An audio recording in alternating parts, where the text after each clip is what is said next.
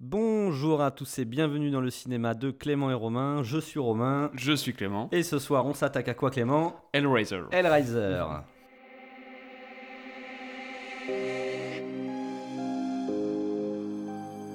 On met de la crème sur sa peau quand on est une fille obéissante.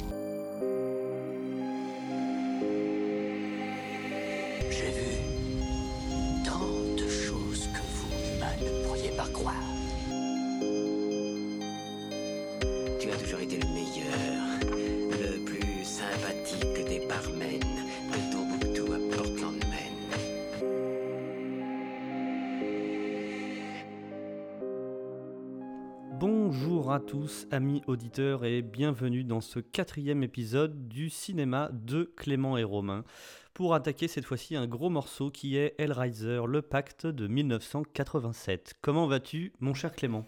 Eh bah, très bien. T'as quand même une sale tête, j'ai l'impression. T'as Ouais. la tête d'un mec qui a vu Cloverfield. Exactement. ouais, euh, Ça s'est mal passé? Ça s'est mal passé. Tu ouais. veux qu'on en parle un petit peu? Oh bah volontiers, volontiers. Bon, euh, J'ai quand, même- j'ai quand même un petit dossier. alors, je suis en train de déverrouiller mon iPhone. euh, S'il veut bien accepter mon, mon code, je vais quand même ressortir le texto de Clément vendredi dernier, 23h47, qui me dit Putain de bordel, Cloverfield c'est trop de la merde, j'en peux plus, j'ai hâte de terminer, je sais pas si je vais aller au bout. eh, Raconte- Raconte-nous cette petite euh, déception. Bah autant j'avais bien aimé euh, l'épisode d'avant, euh, donc. euh, Cloverfield Lane, Ouais. Cloverfield J'avais Lane bien, j'avais bien trouvé. Alors le raccord à la fin n'était pas indispensable, mais faisait sens et c'était pas plus gênant que ça. Ah ouais. Autant là, je, ben, je vois, à part la scène de fin et le tout début, euh, je vois vraiment pas le, le Il truc. commence à devenir un petit peu embêtant, tu dis Abrams, je trouve, avec l'univers Cloverfield. hein. C'était bien parti sur le premier, je me rappelle, on est allé voir au cinéma tous les deux Ouais, d'ailleurs. ouais, ouais, mais Et, là, euh, on- moi, j'en attendais vraiment beaucoup et je trouve que là, il chie vraiment dans la colle. Commercialement parlant aussi, il achète des scénars pour ensuite. euh, Enfin, je sais pas ce qu'il fout. Ouais, c'est parti. Enfin, c'est là, le, le, le rapport est vraiment très bizarre. On part dans des mondes parallèles et tout, un peu la Dragon Ball Z Super d'ailleurs. Je l'ai pas- pas- dans tous le, les sens. soi, euh, le film en soi ne m'a pas choqué. C'est comme celui d'avant, Cloverfield Lane, ça m'a Mhm. pas choqué. Par contre, pas dans l'univers Cloverfield. C'est un film indépendant, Oui, complètement ça. à côté, mais les rapports à Cloverfield sont Ah oui, juste non. à chier. quoi. on est d'accord. Mais le Euh, film est on pas voit bon. On voit le mec, euh, le, le, le mari de la nana, euh, la Black, la personnage principal qu'il y a dans la, la station. euh, on le voit rentrer dans le bunker du 2 à un moment donné. What the fuck enfin, On comprend rien. Non. C'est vrai que dans l'univers Cloverfield, non. euh, en, tant que, en tant que film indépendant, why not J'ai envie de dire. Ouais, j'ai trouvé qu'il y avait trop, trop de pistes différentes, trop Ouais. de, trop de trucs qui étaient mis bout à bout et au final, on- à la fin, on perdait complètement le film. Enfin, on a l'impression qu'il y a quatre films qui sont mixés. À Ouais, je l'intérieur. comprends, je Ouais, comprends. j'ai pas, Ouais, j'ai pas du C'est tout. pas grave, c'est pas la, c'est pas la fin du monde. Euh, alors moi j'ai un petit erratum à faire.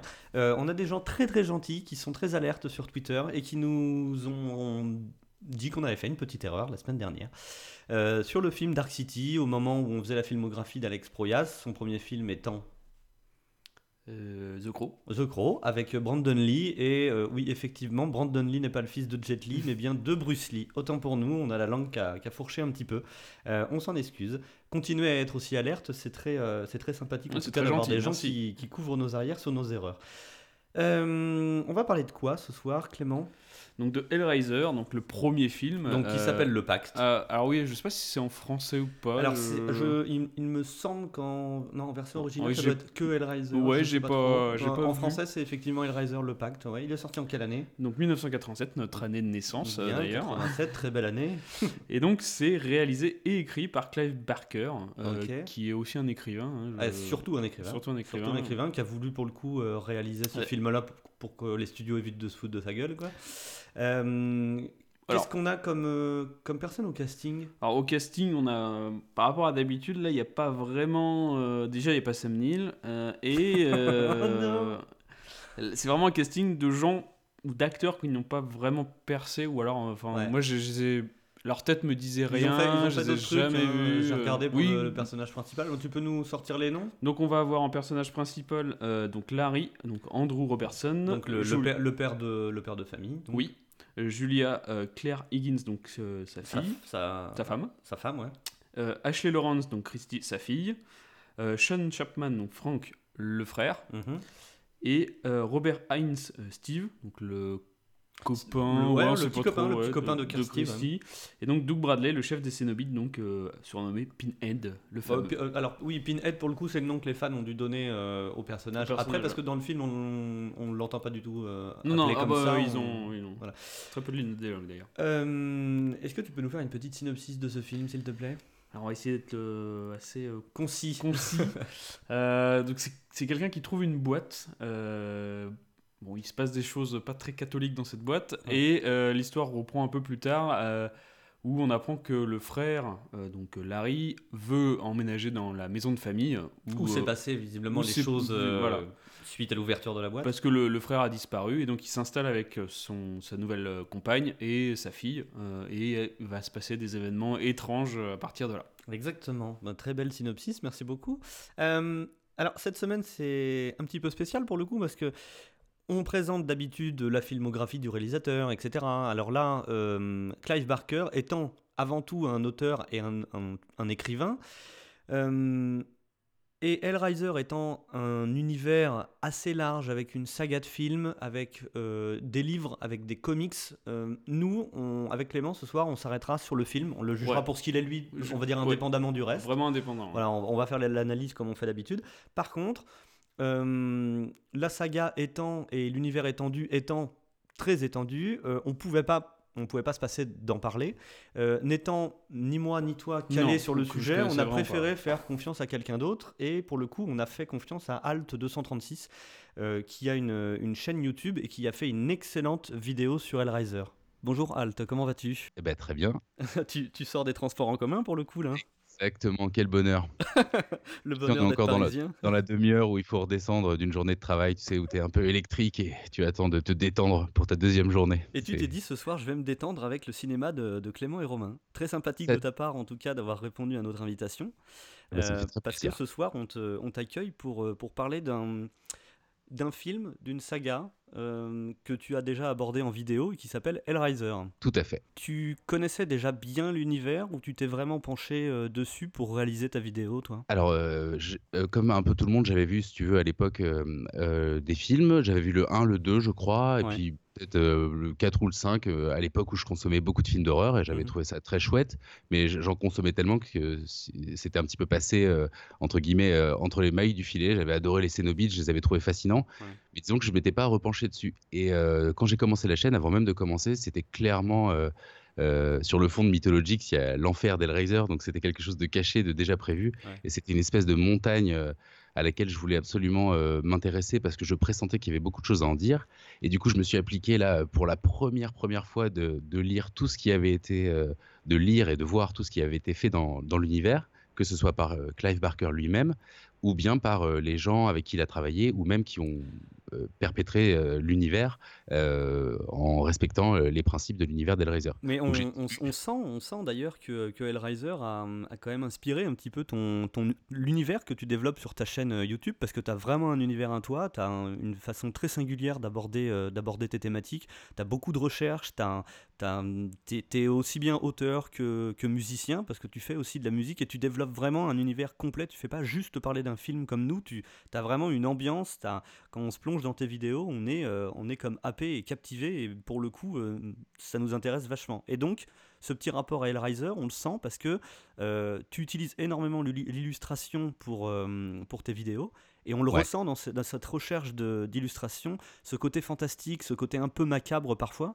c'est, euh, on, on retrouve ça assez régulièrement dans, dans tes vidéos. ouais. Eh ben, écoute, euh, Hellraiser, on peut pas dire que Hellraiser m'a influencé directement, mais ce que ça me fait euh, dire, c'est que pour moi, il y a une espèce de, de canal dans l'art, que ce soit les films, la peinture, etc., Ouais. euh, qu'on pourrait un peu appeler le dark art movement, si Ouais. tu veux. C'est pas un mouvement personnifié, mais dedans, je mettrais autant Bosch que, que Giger, que, euh, que des gens comme ça qui, en fait, quelque part, euh, s'intéressent aux représentations qui sont très sombres, Ouais. mais, pour, mais pour autant avec une espèce de, de sublimation qui fait que ça devient autre chose que euh, juste quel- quelque chose de, de glauque et plombant. J'ai pas une appétence particulière pour euh, euh, les trucs euh, euh, dégueu. Enfin, si, si tu veux, quand il y a une image d'un chaton ou d'un humain qui se fait blesser, je peux Oui, pas regarder. aussi.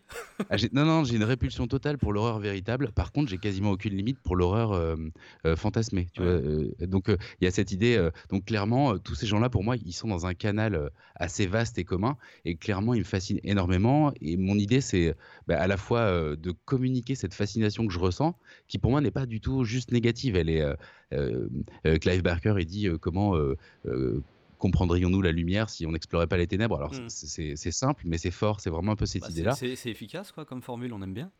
Bah, écoute, c'est cool et puis bah, je suis super content, ça vous plaît. Je t'avoue, j'y mets euh, tout mon cœur et j'essaie de faire en sorte que ça me ressemble, mais je, je n'ai pas conscience de faire un, un, un- un truc. euh, euh, donc, euh, j'ai pas conscience de faire ce que tu décris, mais j'en suis très content et tant mieux si ça fait ça parce que c'est le mot que tu as dit, c'est une invitation. Enfin, je crois que tu as dit quelque chose de, de cet ordre-là. ouais, c'est vraiment une invitation à rejoindre ton univers et à rejoindre Voilà. ce, que, ce, que, ce, que- ce qui te plaît, ce que tu apprécies. On, on sent que tu y mets vraiment du cœur et pour le coup, c'est euh, c'est très c'est trivial. Quoi. On passe vraiment un bon moment.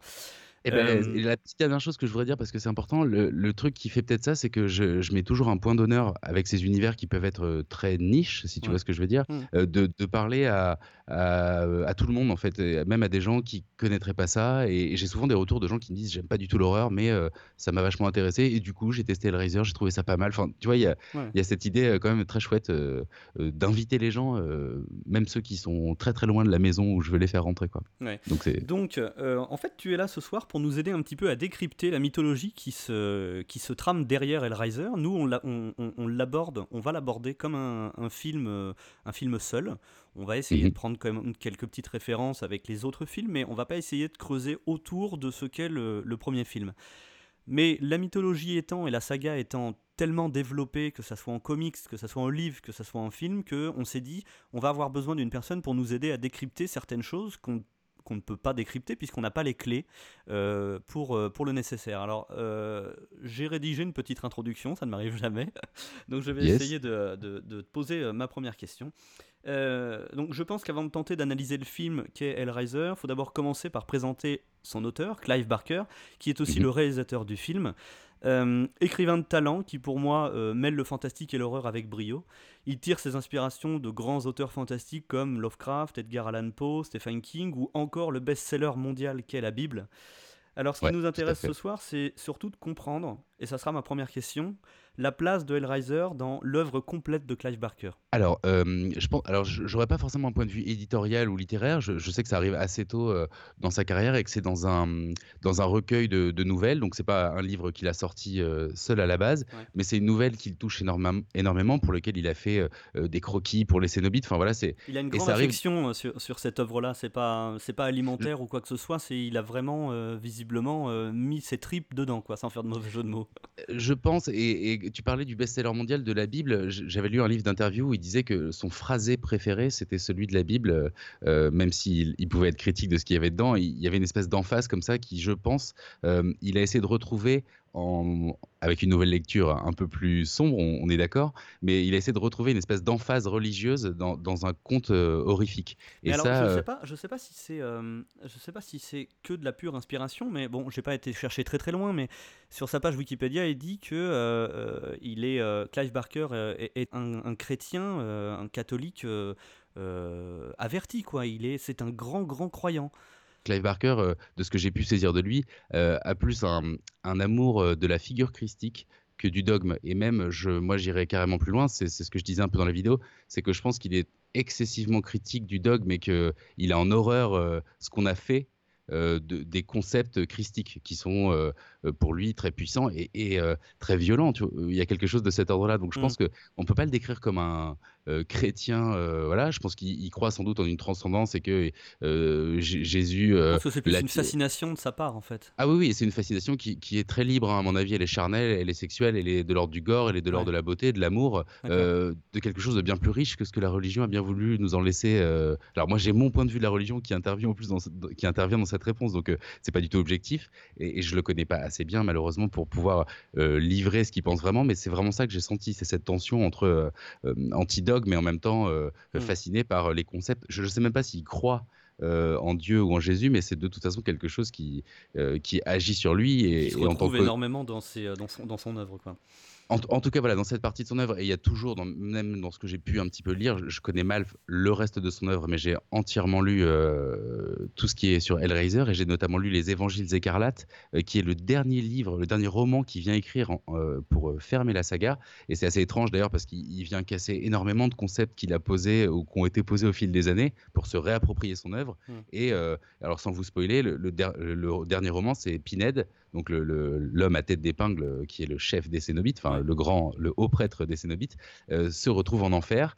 Et c'est un enfer très curieusement qui est complètement euh, dantesque euh, et dans l'imaginaire plein de feu, de lave et de sang et d'abomination, et qui est très différent de Léviathan et de son labyrinthe qui, qui, ont été installés alors pour ceux qui ne savent pas, Léviathan, c'est un, une espèce de, de, labyrinthe à la Escher euh, euh, mixé euh, aux prisons de, de Piranèse. C'est, un, Mais Léviathan, c'est aussi dans le dans le, Alors, dans le, le, on va dire dans la saga Hellraiser, c'est aussi une div la divinité des, Alors, des Cénobites. Tout à fait. Je parlais du labyrinthe de Léviathan parce qu'en fait, il y a un gigantesque labyrinthe où, où les Cénobites et, et les damnés euh, évoluent. Mmh et au-dessus, il y a une espèce de, d'octaèdre, donc une espèce de losange en volume comme ça qui surplombe euh, ce labyrinthe et qu'on appelle Léviathan. D'ailleurs, Léviathan est aussi une référence biblique puisque c'est ouais. un, un, monstre marin euh, mmh. légendaire qui, aux origines, voilà, qui, qui du coup, il y a aussi une volonté clairement, voilà. Et puis il parle des Cénobites comme de, de prêtres de l'enfer. C'est Alors c'est bien que tu parles des Cénobites parce que c'était ma question, ma question d'après pour le coup. je voulais oui tu nous parles un petit peu de euh, donc les Cénobites, on en parlera un petit peu parce que on, on les voit dans le dans le premier film. D'ailleurs, qui j'ai eu l'impression dans le premier film qu'ils occupaient pas euh, la place principale en fait. C'était pas eux les personnages principaux. On les introduit, on les voit pas énormément. Tout à fait. Euh, donc donc voilà. Et donc ma question c'était euh, dans le, on va dire dans le dans, dans l'univers euh, des films d'horreur, etc. Et surtout à mmh. cette euh, à cette période-là, ouais. est-ce que les Cénobites ont, changé quelque chose? Est-ce qu'ils ont apporté quelque chose qui n'existait pas encore dans le cinéma d'horreur? Et qu'est-ce qu'il en est aujourd'hui des, traces et des stigmates qu'on peut retrouver du passage d'Hellraiser dans le cinéma horrifique? Alors, bah, encore une fois, mon, ino mon inobjectivité va, va, va, rentrer en compte, mais oh, pour moi, je ne te demande pas d'être objectif. Hein. pour moi, ils ont, euh, pour moi, on a, on, ils ont tout changé. On n'a jamais réussi à faire mieux, euh, dans le sens où ça arrive à une période où on a, on a déjà eu beaucoup de, de boogeymen, euh, des, des, grands noms, de, des grandes franchises de l'horreur ont, ont, déjà eu lieu, Massacre à la tronçonneuse, La Nuit des Morts Vivants. Enfin, mmh, voilà, on a bien installé dans le paysage. C'est une bonne époque pour le film d'horreur, d'ailleurs voilà, il y a des grandes icônes qui sont là, etc. Et on se rend compte que finalement, elles sont pas nombreuses à atteindre la sphère euh, légendaire. Alors, on a euh, Jason Voorhees, euh, Michael Myers, on a Leatherface, euh, on a Freddy.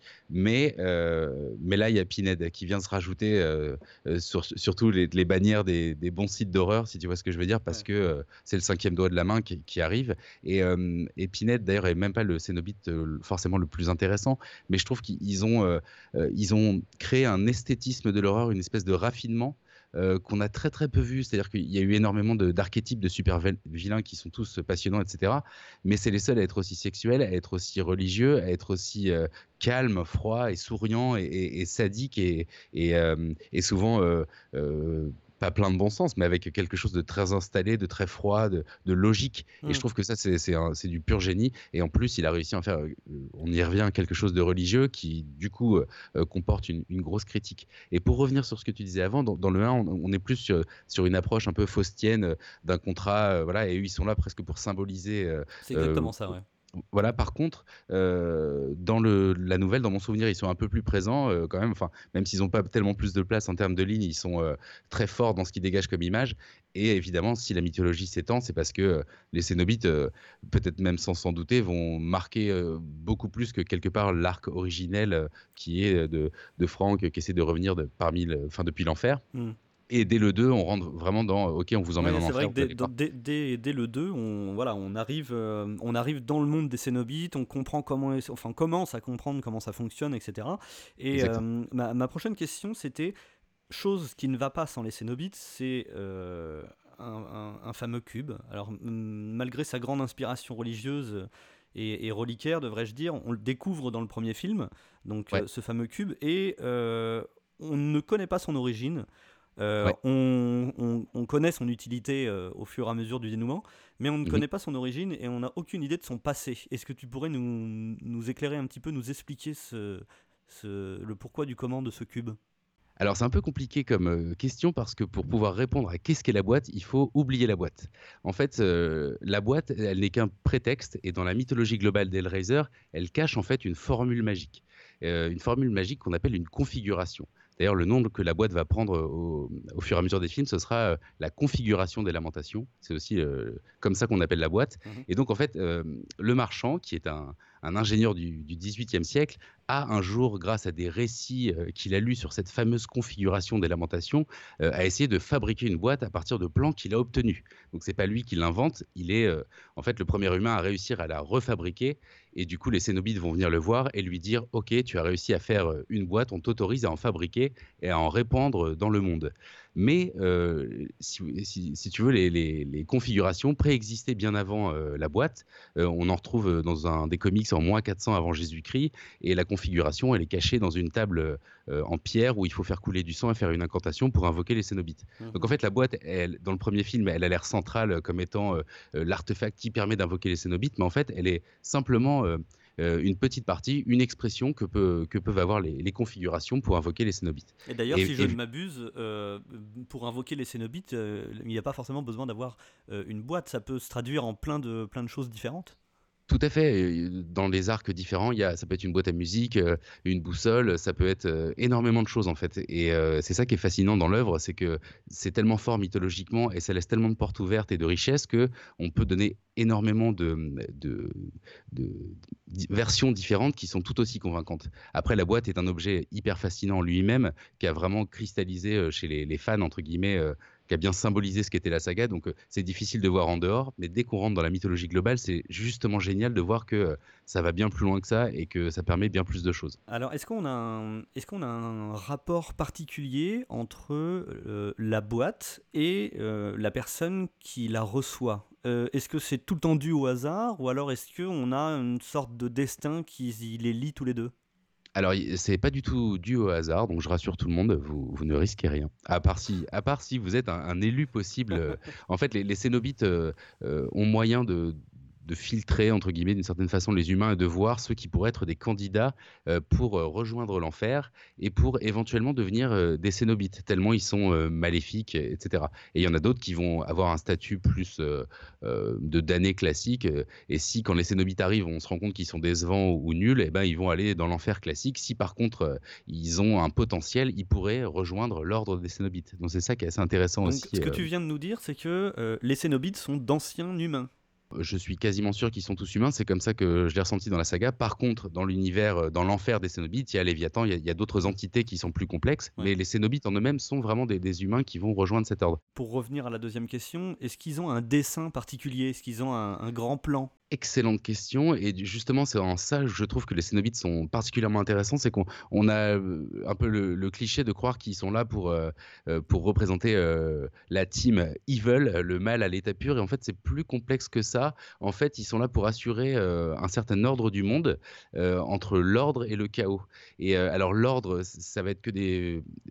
Contrairement à ce qu'on pourrait croire dans nos sociétés, c'est que l'ordre, c'est tout ce qu'il y a d'un peu négatif. quoi. C'est la dictature, c'est mmh. L'esclavage c'est des choses voilà très froides, très mécaniques où, où l'humain euh, est juste un rouage. Et le chaos, euh, c'est euh, bah, la sexualité, c'est aussi le fait de, faire n'importe quoi en tuant des gens. Enfin, c'est-à-dire qu'un serial killer sera pas forcément un cénobite si la raison pour laquelle il tue ne convient pas à cette idée de chaos et d'ordre. Si c'est un tueur qui tue pour remettre de l'ordre selon ce que les cénobites veulent, ce sera très bien. S'il met du chaos en faisant n'importe quoi et, et ben, ils vont être contre lui. Donc voilà, c'est beaucoup plus complexe que bien et mal. C'est très intéressant en tout cas de d'explorer un peu cette partie-là quand on n'a pas les clés de lecture, euh, quand on voit le premier film. Euh, alors moi j'avais un petit, euh, enfin une dernière question pour toi. Quelle est la place de ce, cette personne qui a des haillons, qui a des cheveux un peu dégueulasses, ce, clochard en fait, qu'on aperçoit 3-4 fois durant le film et qui à la fin donc, va chercher le cube dans le feu, prend feu et se transforme en dragon squelettique? Est-ce que tu peux nous éclairer là-dessus?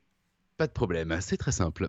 Alors en fait, euh, cette personne euh, euh, s'appelle un gardien dans la mythologie globale, et en fait, c'est une personne qui prend là, en l'occurrence, les atours d'un sans-abri, mais en vérité, ça pourrait être n'importe quoi d'autre. Et d'ailleurs, dans les films, celui qui donne la boîte au début n'est pas forcément, n'a pas forcément cette apparence. Et pour autant, c'est la même entité qui se cache derrière et qui, dont le but est d'aller apporter la boîte à un élu des Cénobites, un humain que les Cénobites repéré. Et euh, lui, il est là pour prendre l'apparence qui va faire que la personne sera apte à, euh, à prendre la boîte et il sera aussi chargé de la récupérer, comme on le voit à la fin, euh, pour ensuite la, donner à quelqu'un d'autre. Donc c'est vraiment quelqu'un qui, c'est une petite main quelque part des Cénobites qui a pour but, ben voilà, d'amener la boîte là où il faut. Donc c'est ce qu'on disait tout à l'heure en fait, c'est on a un, rien n'arrive par hasard. La personne qui trouve le cube, en tout cas qui pense trouver le cube, euh, ne l'a pas du tout trouvé et c'est les Cénobites qui l'ont placé dans son chemin.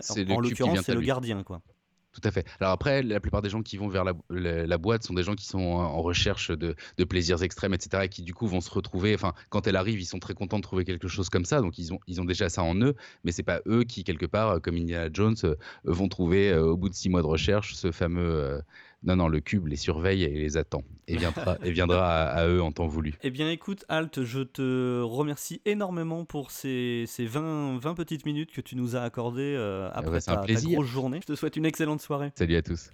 Eh ben, merci beaucoup, Alt. C'était vraiment très intéressant comme, euh, comme éclairage. Bah, Et moi, j'ai appris on- plein de trucs, hein. Ouais, surtout quand on n'a pas les clés, comme Non, je disais, effectivement, c'est- enfin, top quoi. C'est euh, un vrai univers. Enfin, on voit que c'est. C'est pas un, un nanar, enfin le film est pas un nanar, euh, il a vraiment été conçu dans tout un, un univers, toute une ambiance qui... Bah, c'est ce que je disais en fait, c'est euh, si on prend pas en compte, comme nous on va le faire ce soir, si on prend pas en compte le fait que ça fait partie d'un univers étendu et très étendu, euh, ça fait quand même très film de série Z, un peu nanardesque. Tu rigoles avec le film par contre, tu rigoles pas du film, mais n'empêche que ça fait un peu. Ouais, j'ai... Alors moi j'ai...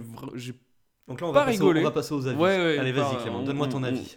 Mais j'ai j'ai vraiment beaucoup aimé moi. Euh, j'ai pas trouvé, enfin j'ai pas trouvé que c'était un nanar. Enfin moi ça m'a, j'ai- à aucun moment j'ai rigolé Ça ou pas j'ai choqué, Non, j'ai pas trouvé de scène euh, euh, grand guignolesque ou, euh, ou too much ou. Bah, vraiment j'étais dans le dans le, le trip hein, du, du- du truc. Alors faut noter que moi j'adore Berserk et effectivement et, euh, ça m'a choqué euh, les les Cénobites parce que je me suis dit lequel a copié sur qui? Et du coup bah, c'est Berserk qui a copié sur les Cénobites hein, euh, et, euh, parce que les- Berserk le manga. le manga euh, effectivement et très très bon manga d'ailleurs et euh, c'est vraiment le même univers Euh, pour, ces- pour les Cénobites c'est vraiment la même chose euh, l'architecture est pareille donc enfin moi j'y ai cru et enfin j'y ai cru j'étais réceptif Le film, ça te fait plaisir pour le coup de Ouais. redécouvrir cet univers-là que tu connaissais déjà en manga, etc. Bah, Donc, alors, tu l'avais jamais vu, Hellraiser? Non, j'avais jamais vu. Et du coup, j'étais vraiment réceptif. J'ai pas trouvé ça du tout nanarde- nanardesque ou. Enfin, j'étais vraiment pris dans le truc. À aucun moment j'ai rigolé. Alors, personnellement, je me, je me rappelais un petit peu du film parce que je l'ai vu il y a pas si longtemps que ça, ça fait partie de mes classiques, tu vois. Mais euh, c'est le seul que j'ai vu de Hellraiser. D'accord, que le de, de premier la de la saga série, et ouais. tout ça, Mm. tu vois. Donc là, j'ai racheté le bouquin sur Amazon et tout. Je vais, je vais le, le lire histoire de. Parce qu'apparemment, même dans le premier bouquin, il y a, il y a quand même des choses qui se passent pas dans le film qui sont aussi intéressantes à, à connaître. Mais, euh, mais pour le coup, euh, pour le coup, j'avais vu que le premier. Et je, bon, je le regarde régulièrement parce que c'est un film que, que j'aime bien. Je trouve qu'il est très singulier. Euh, je trouve qu'il a un univers aussi très particulier. Donc là, on est dans du fantastique à Donf. hein. Euh, On est que dans du fantastique. Horreur aussi, à Donf aussi. Euh, et je trouve que le, le- duo fantastique horreur marche super bien et que c'est de l'horreur que j'aime. C'est pas de l'horreur à base de jumpscare comme on fait en ce moment avec, euh, avec les films qui sortent au cinéma d'horreur et tout ça. C'est pas aseptisé. Là, c'est putain de trash quoi. C'est trash, c'est gore, c'est- il y a du cul. Enfin, tu vois, c'est des allusions sadomaso. Enfin, Les scènes sont vraiment euh, limite. Enfin, il y a des scènes qui sont à la limite qui du sont- supportable je quand sais même. pas hein. si on pourrait les- tellement sale quoi que. À l'heure actuelle, je sais pas si on pourrait les sortir. Les scènes dans le cube, les scènes où à, à la fin où euh, il se fait rattraper par les Cénobites, là, c'est dur. Enfin, c'est et euh, ah, c'est bien fait puisque ça met vraiment mal à l'aise. C'est euh, vraiment euh, à regarder. C'est c'est euh, difficilement soutenable des fois quand Ouais, même. c'est vrai que c'est un petit peu compliqué. Mais euh, bref, moi j'a- j'adore ce film-là et j'ai été très très très content d'en parler avec Alt pour le coup parce que bah, ça m'a permis de prendre conscience de tout l'univers qu'il y avait autour et d'avoir des réponses à mes questions. Donc pour le coup, on n'a pas encore fait l'analyse, mais euh, si vous n'avez pas vu le film, on ne peut que vous conseiller de, de le regarder avant de nous écouter. Et et, et, ben, ce qu'il nous a raconté des Cénobites, le passé du cube. Oui, je pense que c'est c'est intéressant de se mettre, si le premier vous a plu, et je pense que c'est ce qu'on va faire, c'est peut-être de se mettre dans l'am- l'ambiance et regarder. Alors, moi j'avais lu, euh, alors il faudra demander à Alt hein, pour plus d'infos, que les quatre premiers étaient vraiment, euh, les quatre premiers films étaient vraiment dans le, la même continuité, la même timeline, et le quatrième euh, terminait la série. Alors Et le truc, ouais, c'est que euh, je crois que jusqu'au quatrième, euh, Clive Barker était toujours aux commandes.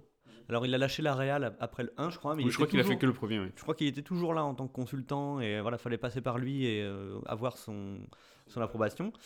Et, euh, et après, il est un peu lâché, donc euh, la série est un petit peu visiblement. euh, Oui, euh, apparemment les, dérivée, quoi, les hein. quatre derniers, il me semble qu'il y a huit films euh, qui sont un peu moins. euh, bon, on part plus dans le- la, la série et c'est moins intéressant, je pense. Mm. Mais au moins les quatre premiers sont apparemment très intéressants. Donc bref, euh, bon bilan de notre côté en tout cas. Oui. euh, et on a, on a hâte d'en parler, on en parle Hmm Allez, c'est parti. C'est parti.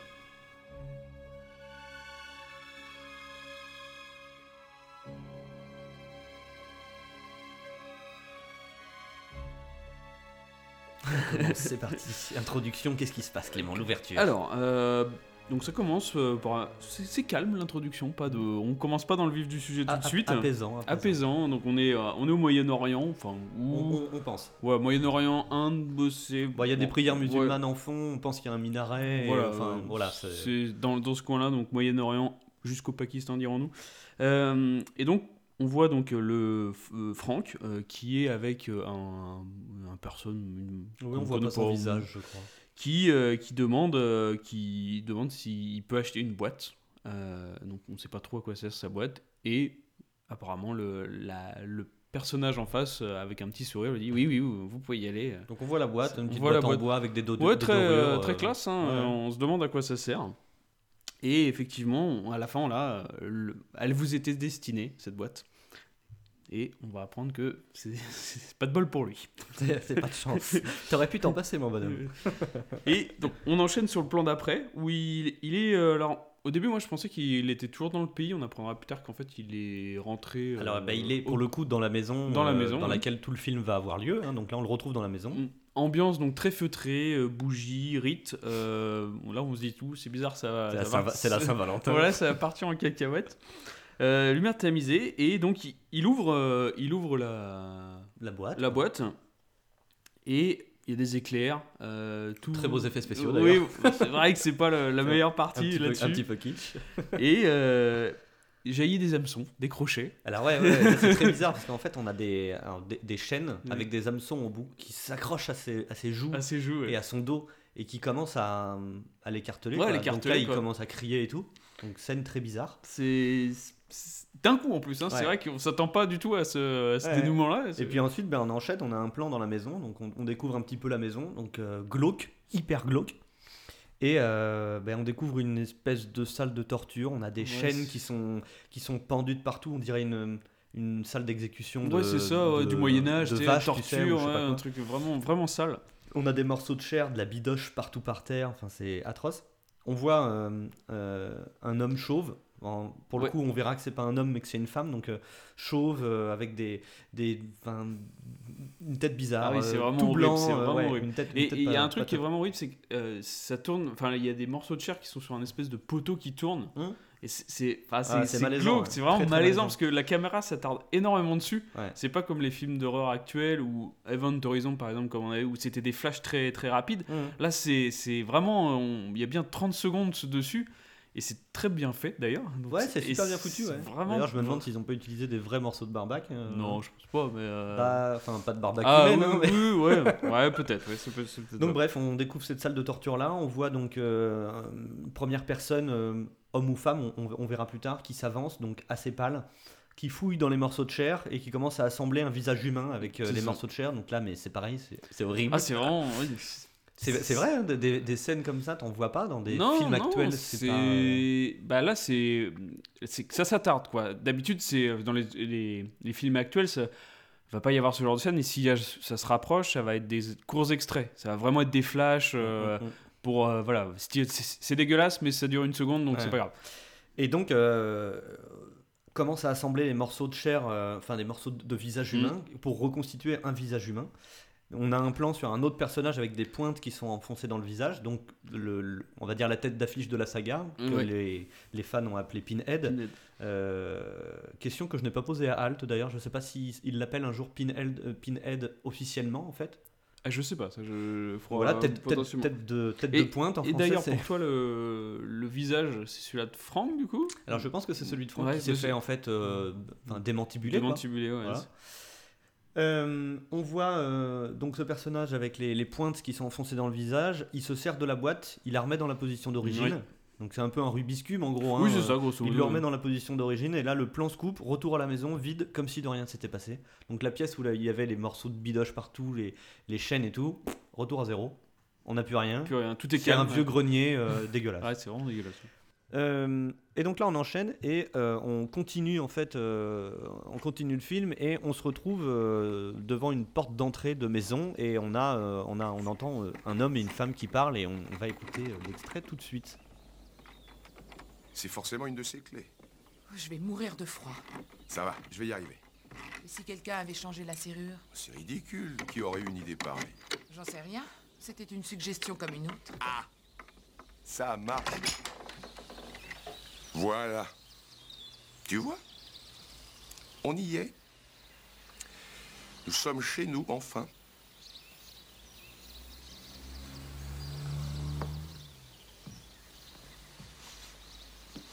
Oh, ça empeste le moisi, ça m'écœure. Normal.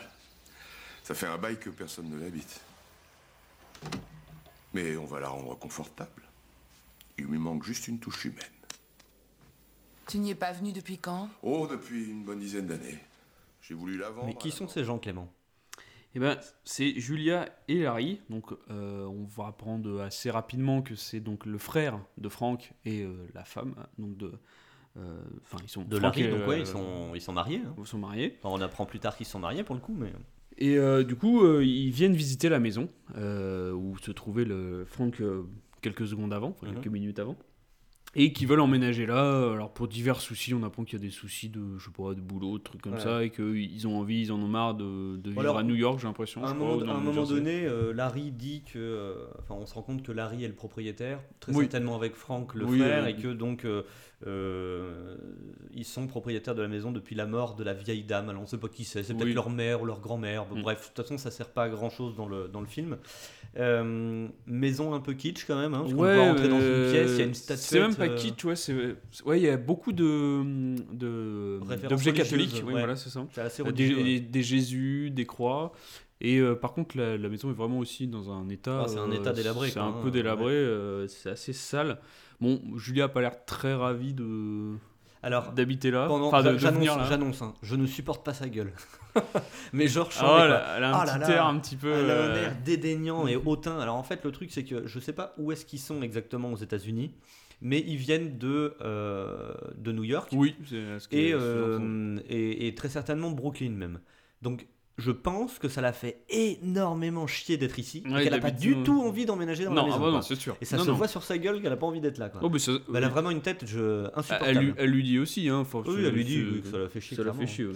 Donc, euh, donc oui, on apprend officiellement que Frank est le frère de Larry, donc euh, Frank, le mec qu'on a vu euh, avant se faire défoncer, hein. Mm. Euh, c'est le frère de Larry, l'homme qui vient de rentrer dans la maison. Julia ne souhaite visiblement pas du tout emménager dans cette maison, hein, on vient de le dire. Mm. Elle monte à l'étage un petit peu chafouin, voilà, un peu énervée. Ouais, parce qu'ils vont chacun visite euh, une partie de la maison. Donc euh, Larry, bah, alors Franck a disparu, hein, euh, on... c'est ce qui est sous-entendu. Larry sait pas où il est en fait. Non, il, ouais, il se dit bon, dit il a dû se barrer. Voilà, c'est ça, ça, c'est un espèce d'aventurier. et donc bon, il s'est barré sans dire où il allait. Donc lui, il est dans la cuisine. Euh, plan aussi, bon, là, Ouais, un peu dégueulasse, il y a un de la peu dégueulasse, des verres des verres, on voit que c'est ça participe à, mettre voilà la- l'atmosphère de la maison abandonnée quoi. Tandis que Julia, elle, elle, donc elle monte euh, dans le grenier, donc tout en haut là où il y avait le le comment s'appelle le lit de, de Franck, Hum. et elle va trouver des photos euh, du coup de Franck. Et là on apprend que c'est un bah, c'est même pas un coureur, hein, c'est vraiment euh, un, un- Alors, c'est pas un pareil, pervers mal- sexuel non plus, mais malsain, hein. À à mon avis, c'est un, voyageur, mais un. Enfin, c'est un. Comment on appelle ça un, ouais, un, touriste sexuel, Ouais, c'est ça, ouais, hein. il- ouais. Quelqu'un qui, qui va.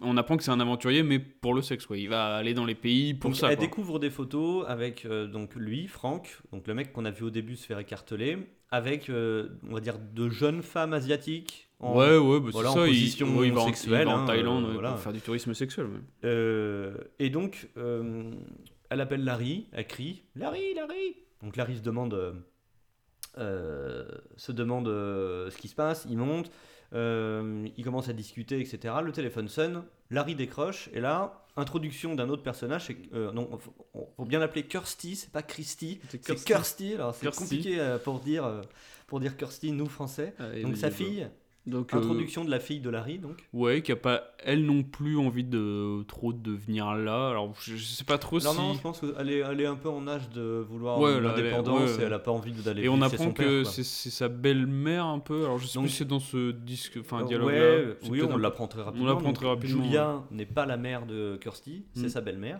Et donc on va en apprendre un petit peu plus après. Ils ont pas l'air de s'aimer non plus particulièrement. Non, pas tant que ça. Euh, donc Kirsty dit à son père qu'elle viendra pas emménager avec eux, qu'elle a trouvé une chambre en Mhm. ville, etc. Euh, pendant ce temps-là, on, on a euh, des scènes qui passent. Julia qui trouve, des, qui trouve les photos de Franck, donc avec les Asiatiques Mhm. dont on parlait tout à l'heure. Et donc en voyant ça, Julia retourne parler avec Larry et visiblement a l'air d'être un petit peu plus convaincue pour rester. Alors, Ouais. Est-ce que c'est les photos de Franck Euh, ouais, c'est très bizarre là. C'est bon. On Enfin, le, le raccourci est, est- bizarre. C'est ça. Ensuite, on jump, une autre scène où là, on les voit emménager dans la maison. Mm. Donc, on a Larry qui est euh, keblo visiblement dans les escaliers. Ouais, il a pas, il a pas l'air très très euh, Il est pas aidé, manuel. hein, ouais, il est un peu gauche. il a l'air un euh, petit peu, ouais. ouais. Un, peu, un peu boulet. Donc, il est en train de, de monter avec les déménageurs un lit dans l'escalier. Visiblement, ça ne passe Mm. pas. Euh, on a une scène avec Kirsty en extérieur, très bizarre. On la voit marcher sur un, un port. Donc, pas du tout à côté de la maison. Ouais, c'est. On apprend plus tard que c'est dans la même ville parce qu'on la voit ensuite arriver. Mais on a une, une scène un petit peu bizarre. Ouais, j'ai pas trop compris moi. Elle est toute seule en train de se balader. Bref. un peu. On la voit arriver à la maison. Elle se fait draguer très lourdement par les déménageurs. Ouais.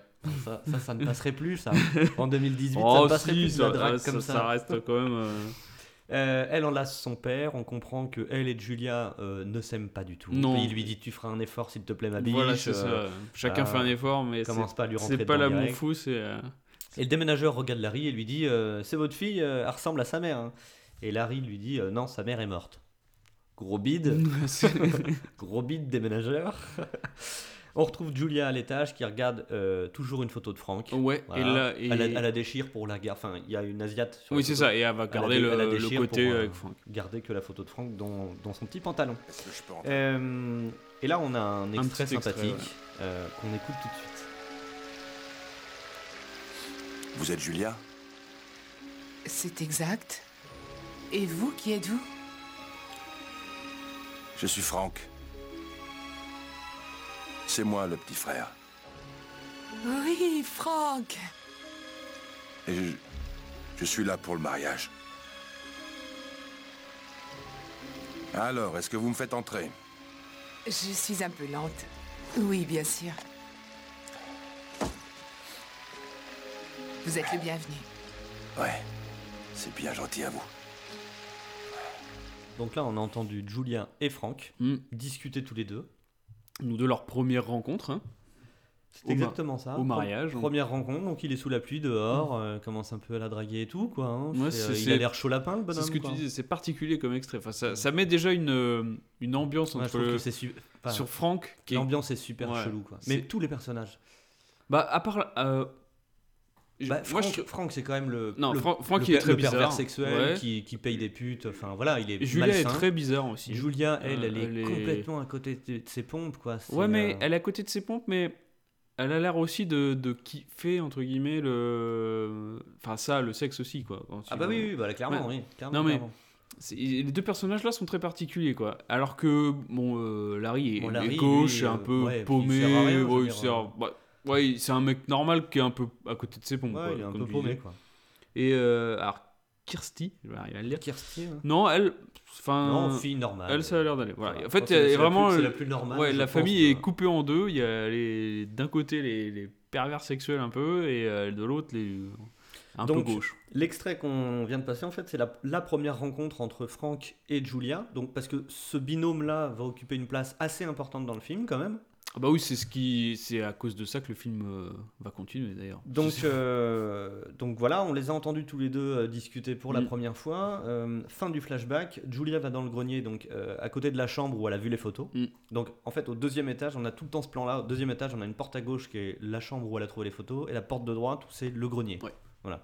Donc le grenier où il s'est passé la boucherie euh, dans la scène d'introduction. Dans la scène d'intro et on va comprendre pourquoi bah, elle a voulu rester, c'est qu'elle était. euh, Bah, re-flashback pour le coup, Ouais. donc là on les voit. hein, euh, euh, ils avaient visiblement une relation assez charnelle, un peu, un peu violente même, parce qu'à un moment donné il sort un couteau pour lui couper sa, sa nuisette. Donc ouais, ils étaient visiblement amants assez rentre dedans quoi. Euh, pendant ce temps-là, on voit que Larry s'ouvre la main dans l'escalier avec les, ména- les déménageurs avec un clou bien rouillé. On espère qu'il a son Ouais. rappel de tétanos. Mais et, et là encore, c'est vrai que c'est pathétique parce qu'il arrive, euh, j'y arrive pas, le sang, apparemment il peut pas Ah non, regarder il le s'est sang. défoncé la main. Quoi. Ouais, ah oui, le, Le mec, il bien pisse là. entaillé quand même. Donc retour flashback, on voit Franck qui dit à Julia euh, j'en veux, tou- j'en veux toujours plus. Il lui dit Ouais. Je- je- j'en peux plus, j'en veux toujours plus. Euh, ça le décrit un petit peu comme une personne euh, sexuellement, on va dire, euh, insatiable. Quoi, hein. Oui, il est toujours le- à la recherche euh, de, de, de quelque chose de, de- nouveau. ouais, ouais, de... euh, Il a des, de- beaucoup de désirs, Beaucoup beaucoup, de fantasmes, visiblement. Euh, fin, fin du flashback, là on enchaîne les flashbacks et tout. Fin du flashback, Bah, ça, ouais, Larry- ça- voilà, ça, ça met l'histoire en place et on, on comprend la relation Ah, bah, par Julia. contre, c'est très bien euh, fait parce qu'en en 2 minutes 30, on a, on a Voilà, compris oui. les relations entre les personnages et tout ça. Larry euh, monte, monte au grenier la rejoindre. Mm. Euh, il pisse le sang, il y en a partout, c'est une vraie boucherie. hein, donc, euh, je sais pas, je sais pas combien de. Ah oui, c'est entaillé sur quelques centimètres. combien ouais. il s'est entaillé, mais. euh, Et puis Donc- bon, ouais, il, il- il a la phobie du sang apparemment, donc c'est pour ça qu'il demande à Julia de venir l'aider. euh.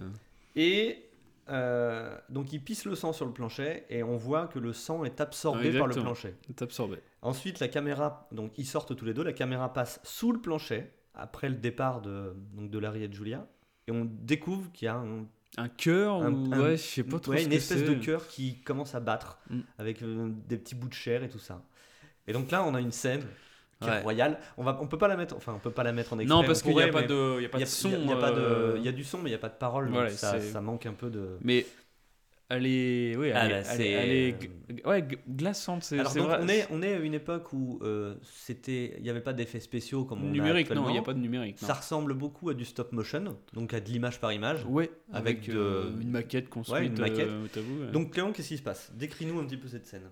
Bah, mm, donc on, on- on avait un cœur et en fait ce qui va se passer c'est qu'on va voir sortir. Alors au début moi je n'étais pas sûr de ce qui allait sortir. Est-ce que c'est un monstre Est-ce que c'est Et en fait on voit un, un corps euh, qui est en train de se former à partir du sol. Donc on voit la colonne qui commence à pousser et euh, donc les nerfs qui commencent à sortir et tout. Le cerveau aussi. Ouais, on voit même qu'il y a le, le tronc qui se Ouais, le qui tronc vient qui se rattacher au cerveau. c'est assez. euh, Au, au début, vraiment, je me demandais si c'était soit un homme, soit euh, bah, Ouais, en un- fait, les premières parties d'un que monstre. en c'est, fait. mais un- on sait que c'est un humanoïde. Voilà. Parce que ça finit à, ça finit à, à deux pattes et à- Et avec deux bras. mais- et moi, j'ai pas trouvé que ça avait pris euh, de ride ou de. J'ai pas trouvé que ça avait pris de ride ou de. Enfin, niveau. euh, Ah non, moi j'ai c'était scène vraiment. super bien faite. Et puis c'est c'est euh, ouais c'est le le- il y a un comment ça s'appelle? Un fond rouge c'est vraiment enfin c'est violent quoi c'est Ouais, c'est vraiment vraiment, violente, un- Non, non, moi j'ai trouvé que cette scène était vraiment très très réussie. Après, euh, moi, le, le- les, vieux effets spéciaux comme ça, donc le stop motion et tout, j'adore, je suis très friand de ça. Euh, et je trouve que celle-ci, direct, met dans le bain. Donc je sais pas quel est le, le minutage de la scène, mais c'est vraiment tout début de film. Donc direct, Ouais, ça nous met dedans. pas plus de 20 minutes hein. C'est juste atroce qu'on voit cet humanoïde se former à base de, de cervelle, de, de- de- on voit sa cage thoracique qui se referme. enfin, et tout ouais. Vraiment, euh, c'est dégueulasse quoi. Cette scène se termine et on retrouve tous les personnages, sauf Frank pour le coup, mais Julia, Kirsty et le père Larry. On les retrouve en soirée mondaine, donc on apprend qu'ils sont en train de pendre leur, euh, leur crémaillère.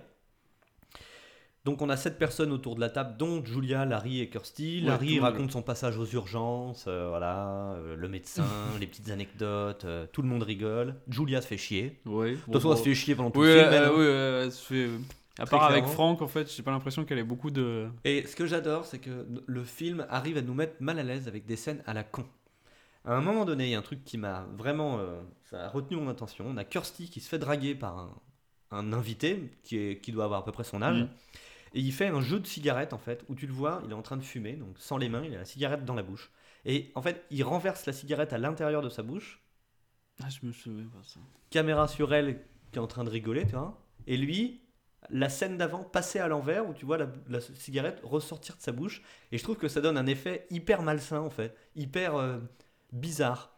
Tu vois, on est, on est dans le bizarre, on n'est pas dans le, dans le réalisme et tout ça. C'est hyper chelou. Ouais, c'est. Chaque scène est. euh, J'arrive pas à décrire la sensation peu, que ça euh, me procure. Donc on apprend que ce mec-là s'appelle Steve plus tard, mais on, Oui. on va l'appeler directement Steve. Julia décide d'aller se coucher. J'ai marqué dans ma fiche de lecture entre grosse parenthèses relou. grosse relou. Donc la meuf qui pète l'ambiance quoi. Ouais, puisqu'en plus, oui, ça, enfin, ça finit un peu la soirée, entre guillemets. Bah tout oui, le monde parce se que barre, tout le euh, monde. Bah non, tout le monde se barre pas parce que Larry dit bah non non non c'est la pendaison de crémaillère, vous restez quoi, il y a pas moyen. Mais tout le monde a envie ouais, de se barrer. envie quoi. de se- se Donc euh, grosse grosse relou. Euh, elle entend du bruit qui vient du grenier. Enfin, on la voit monter et elle commence à entendre des bruits qui viennent du, du grenier et, et genre de voix un peu. Ouais, ça racle un peu le euh, sol aussi, ouais. ouais, c'est c'est C'est un particulier. peu chelou. Donc bref, ça l'attire. Elle y va et qu'est-ce qui se passe? Ben, elle se fait attraper par l'espèce de, de chose. Donc, Elle se fait vrai. attraper la jambe. Ouais, donc Se on fait attraper la jambe. Main squelettique quoi. et c'est vrai qu'on était. Alors, je, la scène d'avant, euh, on le voit se terminer, mais on, il a, ça n'a pas encore trop forme humaine. Là, on voit qu'il a quand même une forme humaine. Enfin, ça- ça- Mhm. on voit. Alors, dans cette première version, il a pas de peau sur la. Enfin, très peu de peau dans la tête, je crois. Hum, il a même pas de muscles. Ouais, voilà. C'est un. Enfin, c'est un squelette euh, avec les organes. Avec quoi. les organes. C'est très bizarre. très bizarre, quoi. Donc, Donc, elle se bon, fait attraper la jambe? euh, tu peux être surpris, hein. Je... Donc Je pense dit, que c'est- contre la porte. Ouais. Mais qui êtes-vous qui êtes-vous? Et il dit ben, je- c'est c'est moi, c'est Franck. euh, tu dois m'aider à reprendre forme humaine. euh, Et donc on apprend que pour reprendre forme humaine, il lui faut du sang. Ouais, il faut. euh, bah, il, a, il a échappé apparemment à la boîte grâce au sang de son frère qui Mhm. l'a fait revenir dans le monde réel.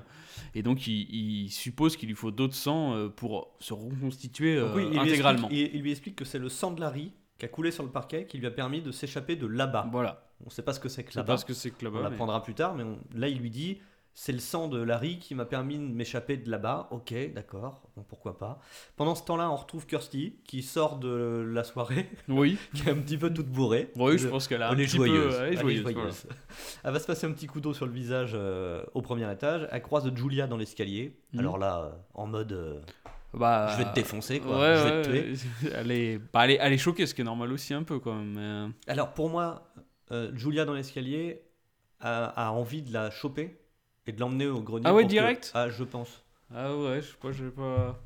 Moi, je- Ouais, elle était plus dans- pour moi, elle était plus dans un état où euh, elle vient quand même de. Alors Ouais. même si Ouais, c'est. pour toi, c'était un peu le, le choc de. Ouais, bah, de même Franck, si c'était Franck, euh, bon, c'est quand même. Je pense que ça doit être quand même particulier. Donc, bref, dans tous les cas, euh, Kirsty l'échappe belle euh, grâce à Steve qui l'appelle. lui- Il lui dit ouais, Qu'est-ce que tu fais Tu viens et tout ça. Donc là, après, scène en extérieur et on écoute un petit extrait. Rien ne t'empêche de t'installer chez ton père. Il y a plein de chambres. Mais il y a des tas de chambres et aussi Julia. Ah, d'accord.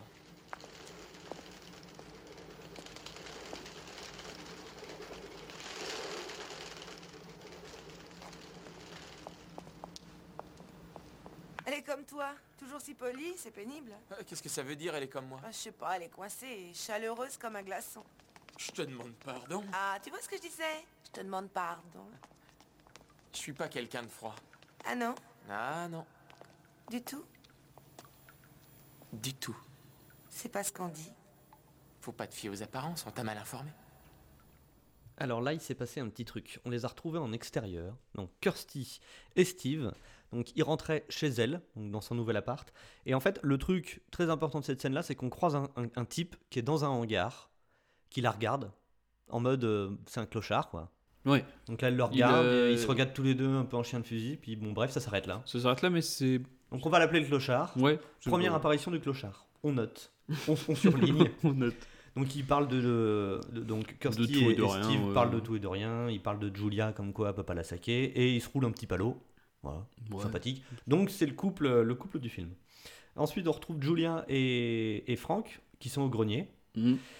Elle lui dit qu'elle a décidé de l'aider Ouais. à reprendre forme humaine. Donc là, elle signe en fait un pacte euh, Un pas peu avec, avec le diable, bah, mais- euh, on n'est pas loin, hein, vu la tête du gars. Elle, passe, euh, elle passe du côté, elle passe du côté méchant du film. Voilà, c'est ça. Euh, euh, l'amour, euh, bah, je sais pas si c'est de l'amour ou je sais Oh, pas, une si, tension l'air- Elle a l'air euh, quand même, elle a l'air quand même amoureuse. qui, qui, voilà, qui l'emporte et du coup, bon, elle va, l'aider à retrouver euh, sa forme humaine. Et donc là, on a une scène un peu bizarre. Euh, je n'ai pas d'explication à cette scène, hein, d'ailleurs. On a euh, Kirsty qui est en chemise de nuit, Bah, qui est dans une pièce avec des bougies et tout. Elle entend des cris de bébé. Elle est en mode un peu rêve. quoi. Ouais, un peu rêve et, Et elle voit un corps qui est allongé sous un drap et qui commence à saigner, genre saigner en mode vénère. Et euh, elle tire le drap et elle découvre hein, le corps mutilé de son père. Et euh, donc là, euh, fin du rêve, on voit Steve qui se réveille, qui la réveille de son cauchemar. en ouais, fait. qui est- elle est complètement en transe. Et donc là, elle décide de prendre, euh, de prendre le téléphone et d'appeler son père pour savoir si s'il tout va bien. bien. ouais. Alors, la scène, on l'expliquera plus tard, de pourquoi son père sous le drap. Hmm. Par contre, les cris de bébé, Alors les cris de bébé, je sais pas, euh, mais le, le fait qu'elle se mette à rêver de ça, si euh, tout à l'heure c'est vrai que tu disais avec elle, si ils sont choisis. Alors peut-être qu'elle a déjà été choisie à ce moment-là et que c'est peut-être les premières manifestations de la boîte. ouais. Euh, je non sais mais pas. why not, why not? Euh, on retrouve Julia le lendemain, Oui, ou quelques jours plus tard, on Oui. sait pas trop. On n'a pas de repère temporel elle d'ailleurs. va On a- commencer sa chasse. Exactement comme dans le film. euh, Ah, l'entre de la folie, exactement. Eh ben oui, c'est ça. Le premier épisode, entre de la folie, on n'avait aucune dimension euh, géographique, euh, temporelle. Temporel, euh, non. on savait qu'au début on était à Manhattan et tout ça, mais là, dans ce film-là, c'est pareil. Non, on sait pas. où on est. C'est oui, le. On a une maison, basta. Voilà, c'est On le. a vu les quais où elle se baladait au début. Tout le film va se passer dans la Mais maison sinon, à c'est, euh, 90%, oui, c'est. Ça s'arrête là. Quoi. Donc le lendemain, on voit Julia qui va draguer. Donc on la voit sortir de la maison, euh, habillée en mode euh, 80. Je vais choper Cougar. Années euh, 80 forever, quoi. Tailleur noir, lunettes noires, le cheveu court. On la retrouve au bar d'un hôtel en train de draguer un mec. Elle le ramène chez elle. Elle le fait monter au grenier pour visiblement rapport sexuel. Ouais, LGBT, alors il y a un peu de tension, elle, elle hésite quand même, hein, c'est est c'est pas pas facile. Hein, elle est pas sûre d'elle. euh, Elle est pas, on va dire qu'elle est pas à fond dans le jeu de rôle.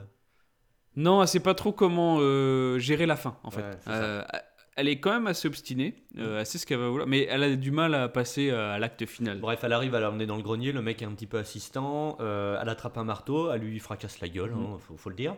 Euh, maquillage sympa, j'ai noté, arrachage de mâchoire à base de marteau, on aime Oui, c'est vrai que c'était. Non, c'est pas mal c- foutu, C'était j'aime pas bien. mal foutu. hein. Il prenait des risques à l'époque.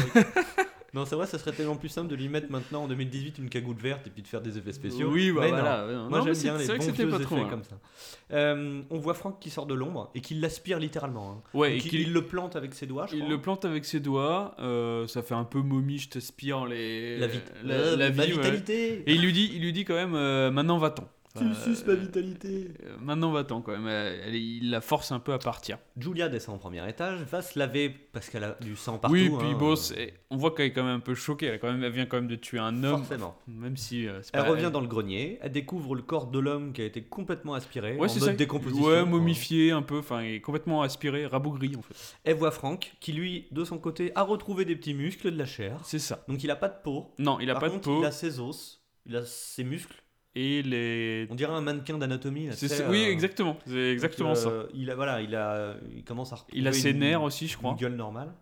Euh, donc, elle cache le corps dans la chambre du deuxième. Ouais. Alors, Donc faut- l'autre chambre, pourquoi euh, J'en je- sais Ça strictement n'a rien. pas vraiment de. Larry, lui, quand elle lui rentre à la maison, elle l'appelle.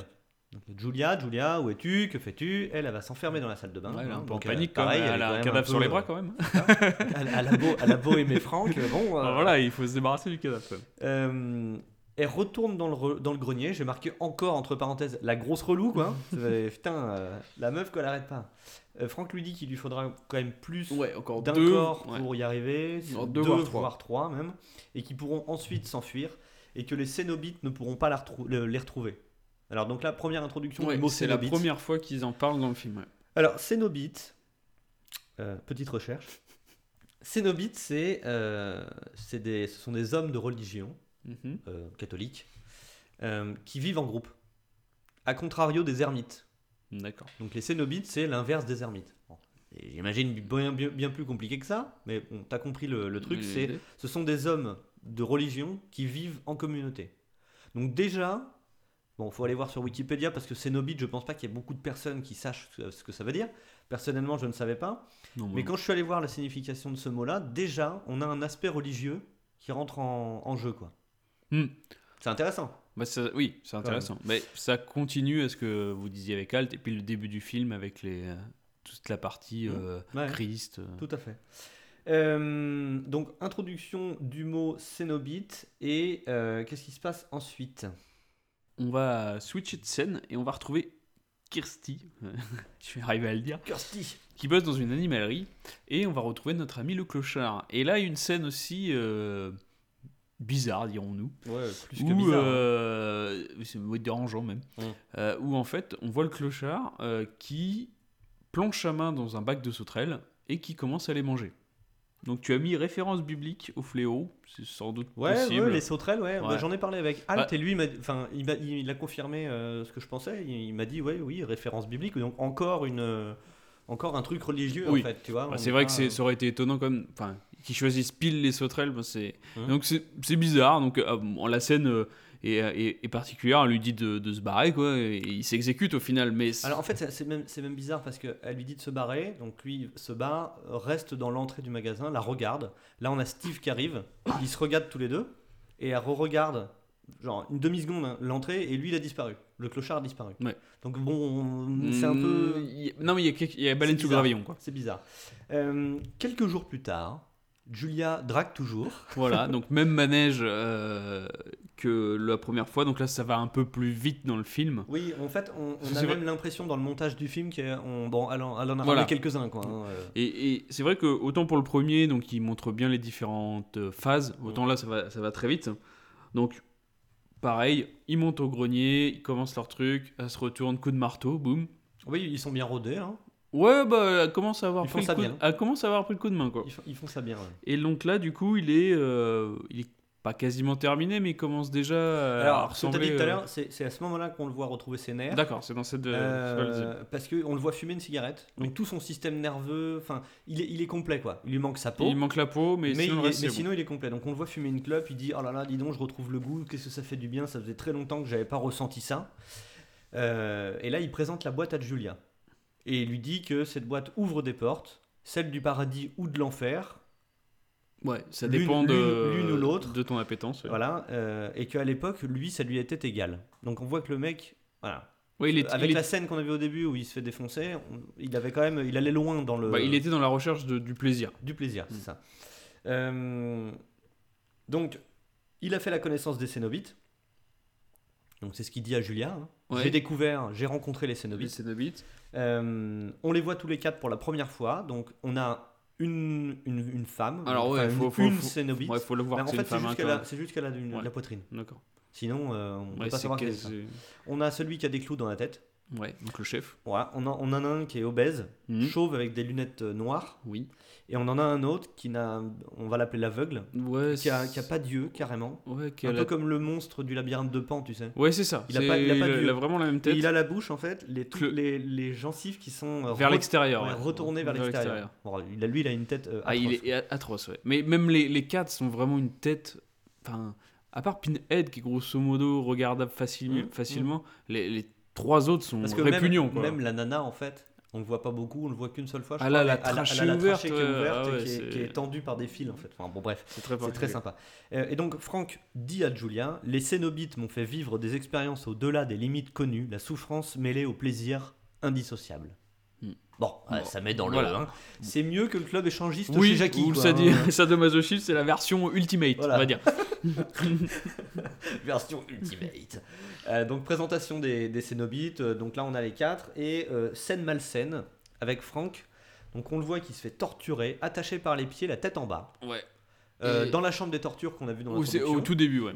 énormément de sang partout qui lui dégouline sur Ah la oui, bah, il, et se tout. fait, il se fait, il se fait torturer en torturer fait. de partout. Voilà. Mais torturé visiblement il arrive à trouver du plaisir parce que c'est quand même lui Bah, qui l'a été. euh, quoi. apparemment, le, le- donc ce que disent les Cédobites, euh, c'est vraiment souffrance et plaisir, puisque lui, il a l'air de kiffer ça, hein, ce qui est paradoxal, mais euh, Donc ça, il ça raconte, ça, il raconte ça à Julia qui est bah, complètement dégoûtée, hein, faut le dire.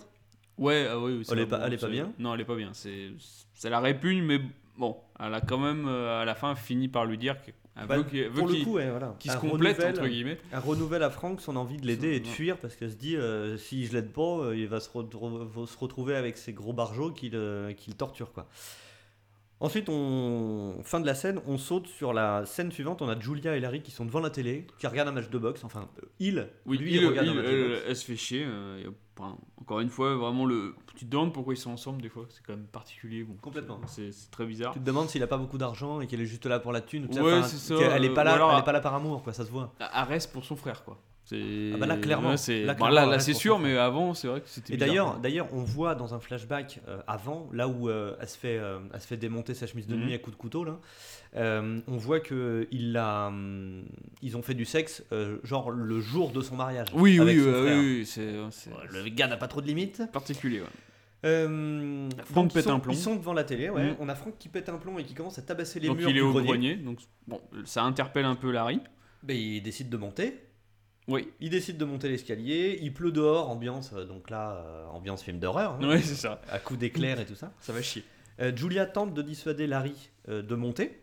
Et elle ajoute Ouais, viens, j'ai envie, de- envie oui, faire du sexe. ouais, ça. Je te roule un palot, on va se mettre dans la chambre, quoi, tu vois. Il décide quand même de monter au grenier, le bonhomme, tu vois. Ouais. Je veux dire, non, non, je vais y aller. Il y a peut-être quelqu'un, quoi. Donc il monte, grosse pression. Franck est caché. Ouais, il, euh, il y a pas de.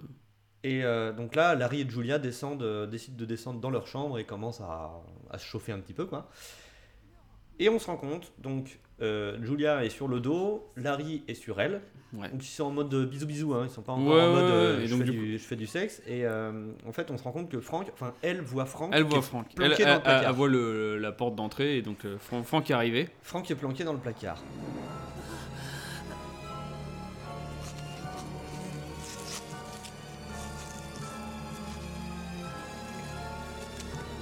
Insupportable, pitié, arrête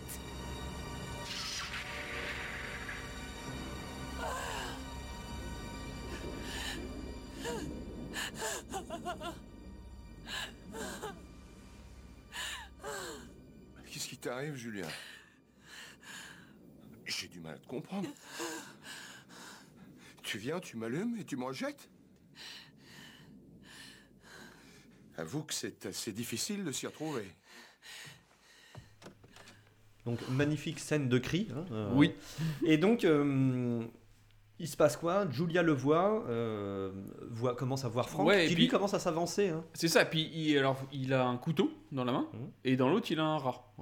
Donc là on a, on a rat Julia qui, qui est qui mort. crie, hein, on l'a entendu, elle crie non, non, non. Et puis... Bah, on suppose vraiment qu'il va le tuer à ce moment-là. ah oui, là on, on est persuadé que Franck va tuer Larry et que elle crie non, euh, non, non, ne, ne le tue pas, pas lui quoi. Je t'en ramènerai d'autres, mais pas lui. Et, euh, et donc euh, elle crie, elle crie non et Larry le prend pour lui. Mm. Donc là, moi ça m'a fait hurler de rire. hein. On, on l'entend dans l'extrait. Il s'assoit sur le lit. Il dit bordel, mais tu voulais faire du sexe il y a deux minutes. C'est quoi ton problème quoi? Oui, c'est vrai que Ouais, ça, désamorce un le- peu la tension. Le pauvre type quoi. Mm. T'es- Putain, t'étais chaude il y a deux minutes là. Ah. T'es vraiment une allumeuse, merde. C'est vrai que ça désamorce. Cette scène-là Ah ouais, désamorcée par ça. C'est vrai que c'est- le, le moment sympa de. Je kiffe. Et puis, ah, putain, avec les voix en français en plus, euh, c'est vraiment assez extraordinaire. Donc, Larry et Kirsty au restaurant chinois. Scène d'après. Donc, très rapide, il lui confie que euh, trouve bizarre que Julia ne veuille pas quitter la maison. Oui. Visiblement, elle ne veut pas Bah ouais, parce quitter la maison. elle comprend logique. pas parce que au début pour elle elle était elle voulait pas du tout habiter là donc elle comprend pas trop ce Son investissement dans la Ouais, maison, voilà ce revirement de situation Et euh, Larry, qui visiblement n'a pas l'habitude de faire ça, demande à sa fille de venir la semaine prochaine euh, à la maison pour parler, euh, parler un peu avec oui Julia, voilà quoi, essayer qu'elle ait, de, euh, une de recoller les morceaux ou de quelqu'un quoi. Bah ensuite on enchaîne, hein, Julia en mode années 80, euh, c'est ça toujours la, avec son la tailleur. troisième version Là elle est lancée, plus personne ne l'arrête. Ah bah là hein. ça devient une prose hein. celle-là hop je te chope on va on va à la maison sauf que va y avoir un petit couac sur cette sur ce pas de bol. pas de bol pas de bol de sur bol, ce, parce que ça tombe, rattrapage ça là. tombe pile poil le jour où Kirsty vient quoi. c'est ça Donc Kirsty de loin voit Julia bah, avec ramener, un homme ramener un, homme chez elle. Forcément bon Bon là elle se dit pas qu'elle bute des gens dans le grenier pour nourrir un mort vivant. Mm. Mais elle se dit qu'elle n'est pas très fidèle, quoi. hein. J'avoue que c'est compliqué d'imaginer ça. Mais bon, bah. J'imagine Ah, la nana euh, de loin se dire Oh, Je suis Alors, sûr qu'elle assassine des mecs à coups de marteau pour se taper un zombie. C'est. Ah, j'ai pas checké ça dans mon truc. Donc, euh, on la voit, on voit Kirsty donc voir Julia faire rentrer un autre homme que son père dans la maison. Donc là, elle se dit putain la salope. Ouais. Quoi. Euh, le duo immobilise l'homme. Franck le bouffe. Donc Oui, là, comme au- grenier, Comme hein, euh, normal. Euh, et on a Kirsty qui entre dans, entre dans la maison. Il est habillé à partir de ce moment-là, Franck. Ouais, ouais, il- là il est Ouais. vraiment. euh, Il est chemise, pantalon. euh, Bon, il a toujours une sale gueule, mais chemise, pantalon. On a Kirsty qui rentre dans la maison, monte doucement au deuxième parce qu'on Ouais. a l'impression Elle qu'elle a envie de les les surprendre, quoi. Exactement. Voilà. Euh, tombe nez à nez avec Franck. Donc en mode j'ai pas de peau, hein. je suis habillé mais j'ai pas de peau. ça- quoi. Ça doit quand même surprendre. Et qui lui sort C'est moi, c'est tonton Franck, viens voir papa. C'est vrai que c'est très Donc particulier. il la tient par le bras et tout, quoi. C'est genre, euh, allez, viens voir papa là. Mais même, c'est là où on se rend compte que même au niveau des dialogues, c'est. C'est cru, c'est C'est sale. cru, quoi. c'est sale. Ouais, c'est pas. Parce qu'en anglais, c'est. euh, Comme euh, to daddy. Comme to daddy. Comme to daddy. C'est quand même euh, particulièrement glauque, quoi. Alors j'ai noté, Kirsty, Kirsty n'est pas à l'aise, trois petits points. Oui, bah, c'est- étonnant. C'est étonnant. Mais- Euh, on voit que Franck est taquin. Hein Euh, il lui dit Oui. tu, as bien, tu as bien grandi, tu es devenue une femme. Alors, je te le fais avec sa voix. Oui, oui. Tu as bien grandi, tu es devenue une femme, je suis ton oncle, tu n'as pas à avoir peur de moi. Bon, euh, elle, est Ouais, pas, elle est pas au top. Elle est pas quoi. au top. Et est c'est vrai que le dialogue est, est particulier quand même. Donc là, il se fout un peu sur la gueule. euh, et elle met la main, en fait, elle, elle- le repousse, quoi. Et elle met la main sur la boîte. Ouais. Elle ramasse la boîte Elle ramasse la boîte bah, complètement par hasard. qui était là. Bon, il aurait pu la ranger. Et euh, en fait, Lui, tout de suite. elle lui- se rend compte qu'elle a de la valeur pour lui. Ouais, parce que tout de suite, il fait dit, un repose- geste, repose, ça, repose et ça tout. tout de suite. Et en fait, elle balance la boîte dehors. Oui. euh, par la fenêtre et elle s'enfuit, sort de la maison et récupère la boîte. La boîte. oui. Et là, on la voit déambuler dans les rues de la ville De la ville. en mode euh, elle est pas là quoi, elle marche Bah, mais elle, Elle est choquée, mais elle, quoi. a- elle est choquée. Et puis, euh, bah, soit c'est la boîte qui lui a fait un effet, ou je sais pas. Et c'est vrai que d'un coup, elle tombe, elle tombe dans le coma. Ouais, elle tombe et puis on voit les passants dire bah, qu'est-ce qu'elle a, elle est pas bien, euh, blablabla. Scène suivante, Kirsty se réveille à l'hôpital. Discussion avec le docteur. Alors là, euh, j'ai envie de te balancer un petit euh, Say you, say me. Ouais, J'avoue, je, je me souviens pas de sa tête. Ah bah c'est sosie de Lionel Richie, hein, là on est en plein dedans. hein. Et euh, donc il lui dit, euh, mademoiselle, euh, recouchez-vous, euh, il s'en va en fermant la porte. Avant de partir, il a posé la petite boîte sur la tablette d'hôpital de Oui, Kirsty, et Kirsty commence à jouer avec la boîte, alors là elle a une gueule. Elle est hypnotisée par le ouais, elle, elle en fait fait, hein. posséder un peu. Elle est vraiment, elle est vraiment ouais, omnibulée par le- la boîte. Elle réussit à l'ouvrir. Et là, on a le mur de sa chambre qui commence à s'ouvrir et qui donne sur un couloir en arcade, genre, euh, euh, genre où il y a des bonnes sœurs, tu vois. Un ouais, couvent, un ou couvent, un- oui, un- des arcades d'église. euh. c'est ça, exactement. c'est un couloir assez sombre. et- donc là, elle entend quoi Hmm. Elle entend le bébé pleurer. Le même que dans son cauchemar Ouais. qu'elle a eu un petit peu plus tôt. Elle remonte le couloir. euh, C'est très bizarre. On a encore l'impression qu'elle est dans un cauchemar d'ailleurs. Oui, oui, pas, on, pas du tout euh, ouais, on sait pas si c'est euh, elle est encore dans le coma et du coup la boîte s'amuse à jouer avec elle ou ça y est, c'est vraiment. euh, Donc elle remonte le couloir, enfin, elle avance dans le couloir et tout, et là elle tombe nez à nez avec un monstre, mais genre tout droit sorti de l'enfer, un truc mais horrible. Donc là j'ai noté, je suis désolé, scène de merde, on voit le chariot en dessous le monstre qui le fait avancer. Ah ouais? Ah Ouais, ouais. je j'ai fait c'est très, c'est très furtif. J'ai hein. pas fait attention. Mais je sais pas pourquoi je regardais euh, Oui, ici à ce bah moment-là, après, mais j'ai fait euh, ouais ok on, voit, on voit des fois les. Donc là les elle se, fait cour- elle se fait courser par le, par le monstre. Ouais, Donc, puis c'est pareil, c'est- j'ai noté, ça dure 3 plombes. Ouais, ça dure J'ai longtemps. ouais. l'impression qu'elle se fait courser pendant 3 minutes, c'est super long. Quoi. Et puis c'est vrai que le monstre est, est, euh, Il est dégueulasse. est dégueulasse. Il ressemble à C'est rien. difforme, c'est une espèce de, de grosse limace avec des crocs. Ouais, c'est un mélange un peu bizarre. hein. C'est très particulier. Donc elle revient dans sa chambre et euh, elle s'étale par terre comme une grosse merde et elle se rend compte que le mur s'est refermé. Oui. Mais elle entend encore des bruits derrière. Donc là, tu te dis, ah, en fait, elle n'était pas en train de rêver, quoi. Il y a un truc qui se passe bizarre sur la télé, parce que oui, madame a une télé dans oui, sa chambre. euh, bah, c'est le grand luxe. hein. Voilà, euh, visiblement sa mutuelle complémentaire prend en charge les, euh, les chambres de Les chambres de Et luxe. là, on a les 4 Cénobites qui apparaissent. Ouais. Bah oui, elle a, elle a joué avec la boîte, elle a perdu. Fallait pas. Donc là, tu, vas prendre, cherché, tu hein. vas prendre cher. hein, Tu tu vas cherché, prendre cher. coquine. Donc les quatre Cénobites apparaissent, et là, une scène qui m'a fait mourir de rire. On a le Cénobite aveugle qui a la bouche qui est retroussée à l'envers, qui se jette sur elle et qui lui fout deux doigts dans la bouche, Ah oui, c'est vrai, oui, c'est particulier. en mode tu vas fermer ta gueule et tu vas nous écouter. Là, Celle-là m'a fait mourir de rire. Donc on va quand même euh, balancer l'extrait euh, de l'apparition des Cénobites parce que ils ont un petit échange avec Oui. elle qui est très intéressant. Ouais, On c'est la écoute. première fois qu'il parle. La boîte. Vous avez ouvert la boîte. Nous voilà. C'est un casse-tête un puzzle pour moi Oh non. Elle est un moyen de nous convoquer pour les humains. Qui êtes-vous? Nous sommes des explorateurs pionniers des mondes inconnus de l'expérience. Des démons selon certaines âmes, des anges selon d'autres. À vous de voir. C'est une terrible erreur J'avais... j'avais pas l'intention de l'ouvrir C'est un malentendu Allez-vous-en Laissez-moi tranquille Nous ne repartirons pas seuls. Vous avez trouvé le puzzle. Nous répondons à l'appel. À vous de nous accompagner pour goûter à la saveur de nos jouissances. Je vous en supplie, j'ai rien demandé Allez-vous-en, laissez-moi tranquille Oh non, ces larmes, quel gâchis. Quel dommage de perdre une once de souffrance. Pitié Pitié Je vous en supplie, c'est une erreur Trop tard, je n'ai pas de temps à perdre. Qu'est-ce qu'il lui raconte de beau? Le pourquoi ils sont là. Voilà. Donc, euh, On vient de- on vient ils- d'entendre. Ils, viennent pas, ils viennent pas là par hasard. C'est elle qui Faut qu'ils emportent quelqu'un. Voilà, faut c'est celui qui joue avec la boîte. Exactement. Si tu arrives à ouvrir le truc, bah c'est terminé pour toi. Sauf que Kirsty, hein, à la fin doctorat, c'est Ouais. pas la moitié Ouais, d'une conne. Attention. Donc ouais. elle leur dit Attends, les gars, calmez-vous, je sais pertinemment que vous avez perdu quelqu'un. Mon oncle Franck s'est échappé. Ils savent pas eux qu'il s'est évadé, Franck. Eh ben non, ils sont a surpris. fait sa grosse ouais, balance. Ouais, il a fait ça. Et ils sont surpris. Ils disent, Ouais. Quoi Comment ça euh, il, est, il est dans le monde euh, des Il est- il est vivants chez nous, il quoi, est- euh. Pour eux, il il était. et non, et, Et voilà. ça les intrigue. Elle dit Vous l'avez perdu, il s'est échappé. Ce que je- ce qu'on fait, c'est qu'on passe un deal. Je vous, je vous emmène à lui, Et vous me laissez tranquille. voilà, il fait ses aveux et vous me laissez tranquille. Donc là, visiblement, euh, ils sont plutôt d'accord. Hein. Ouais, c'est des mecs cool en fait.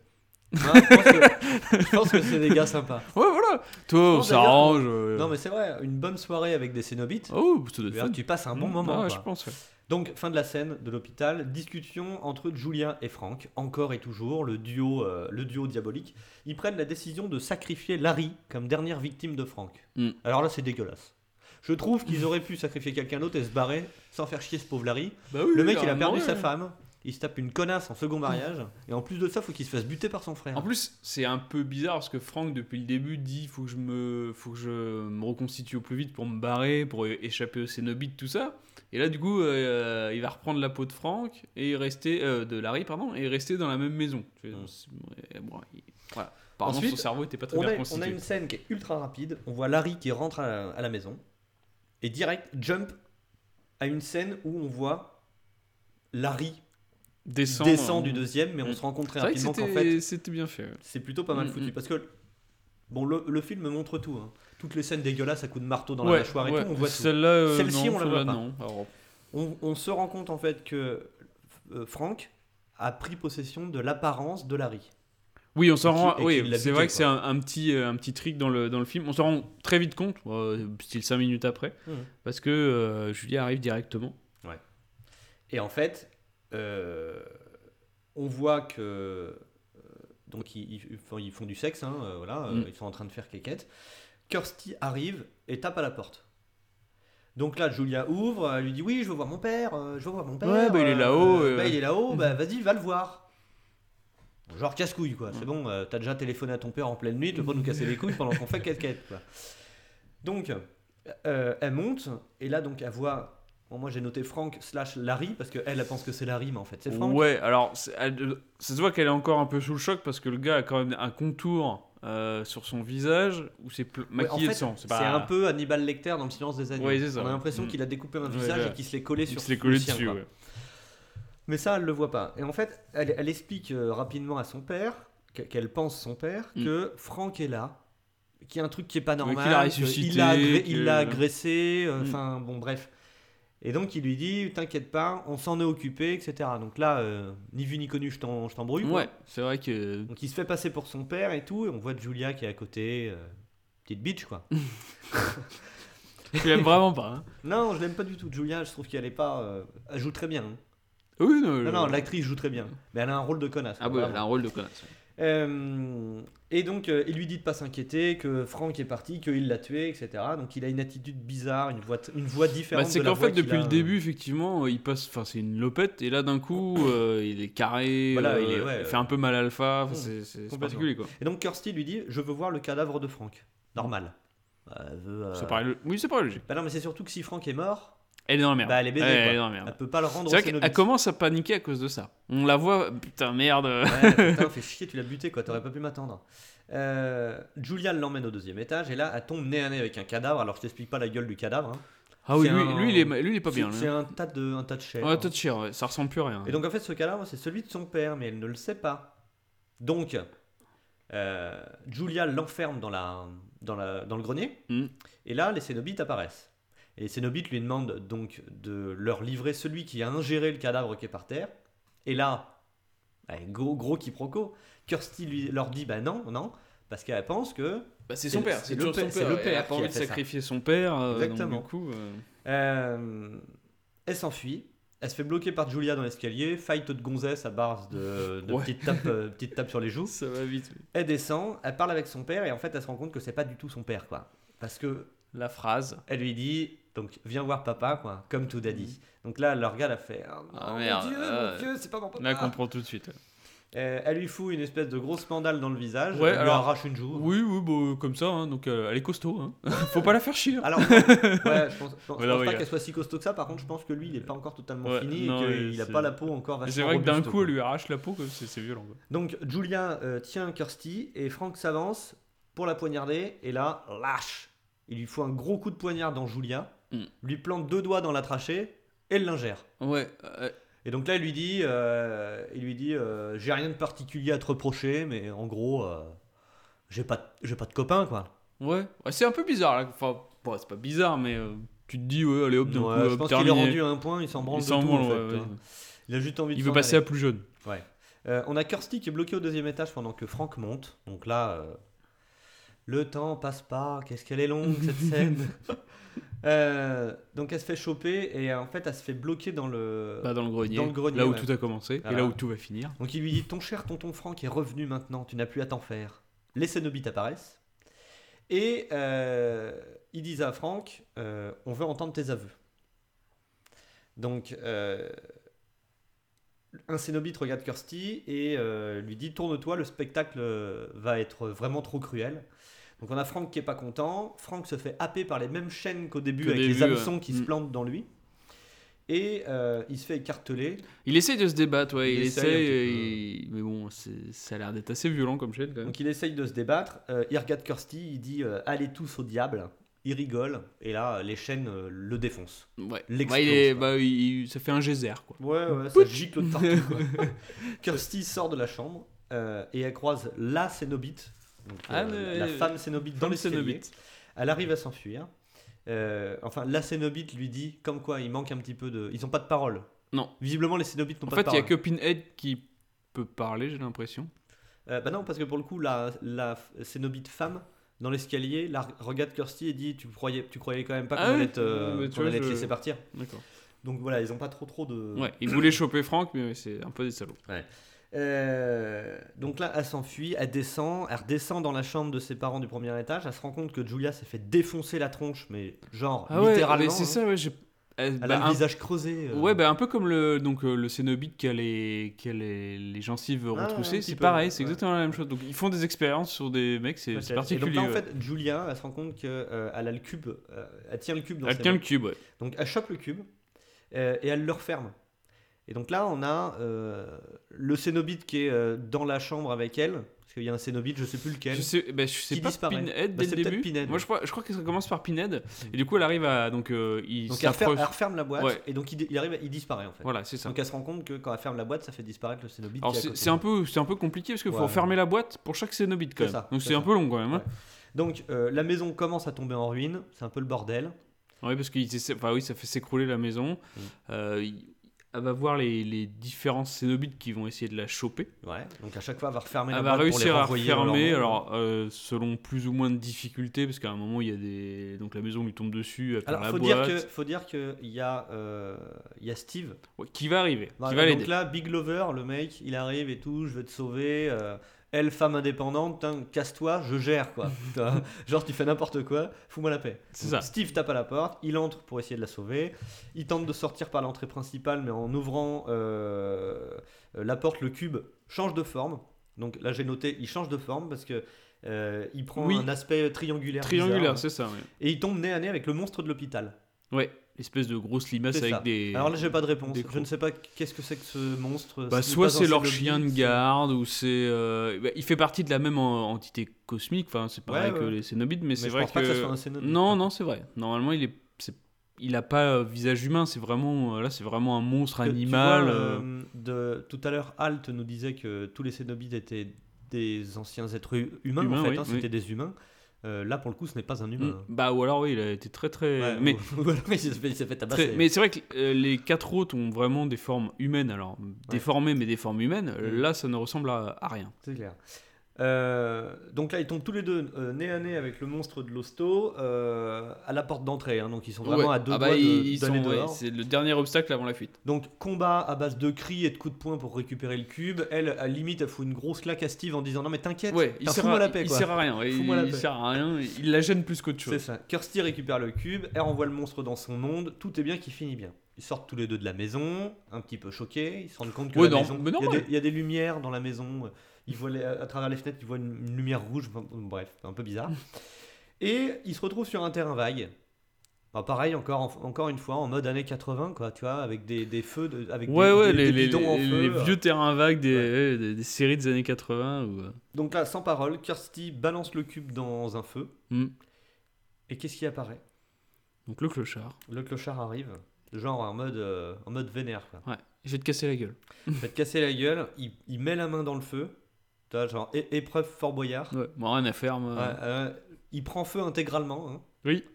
Donc tu vois, les haillons du, clo- du clodo. euh, Ouais, bah, c'est un peu la merde. voilà. il récupère le cube. Et comment ça se termine? Bah, il se transforme en dragon. Il se transforme en dragon squelettique, s'il Oui, plaît. squelettique, oui, j'avais oublié. Et, et pas en dragon, dragon squelettique. Et il s'envole. Et il s'envole. Et là, c'est la fin.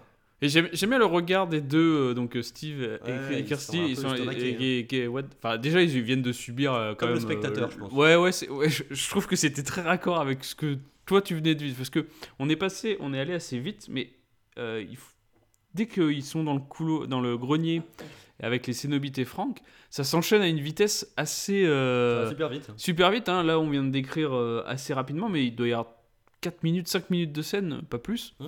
Mmh. Et c'est vrai que tout va très vite à la fin. Mmh.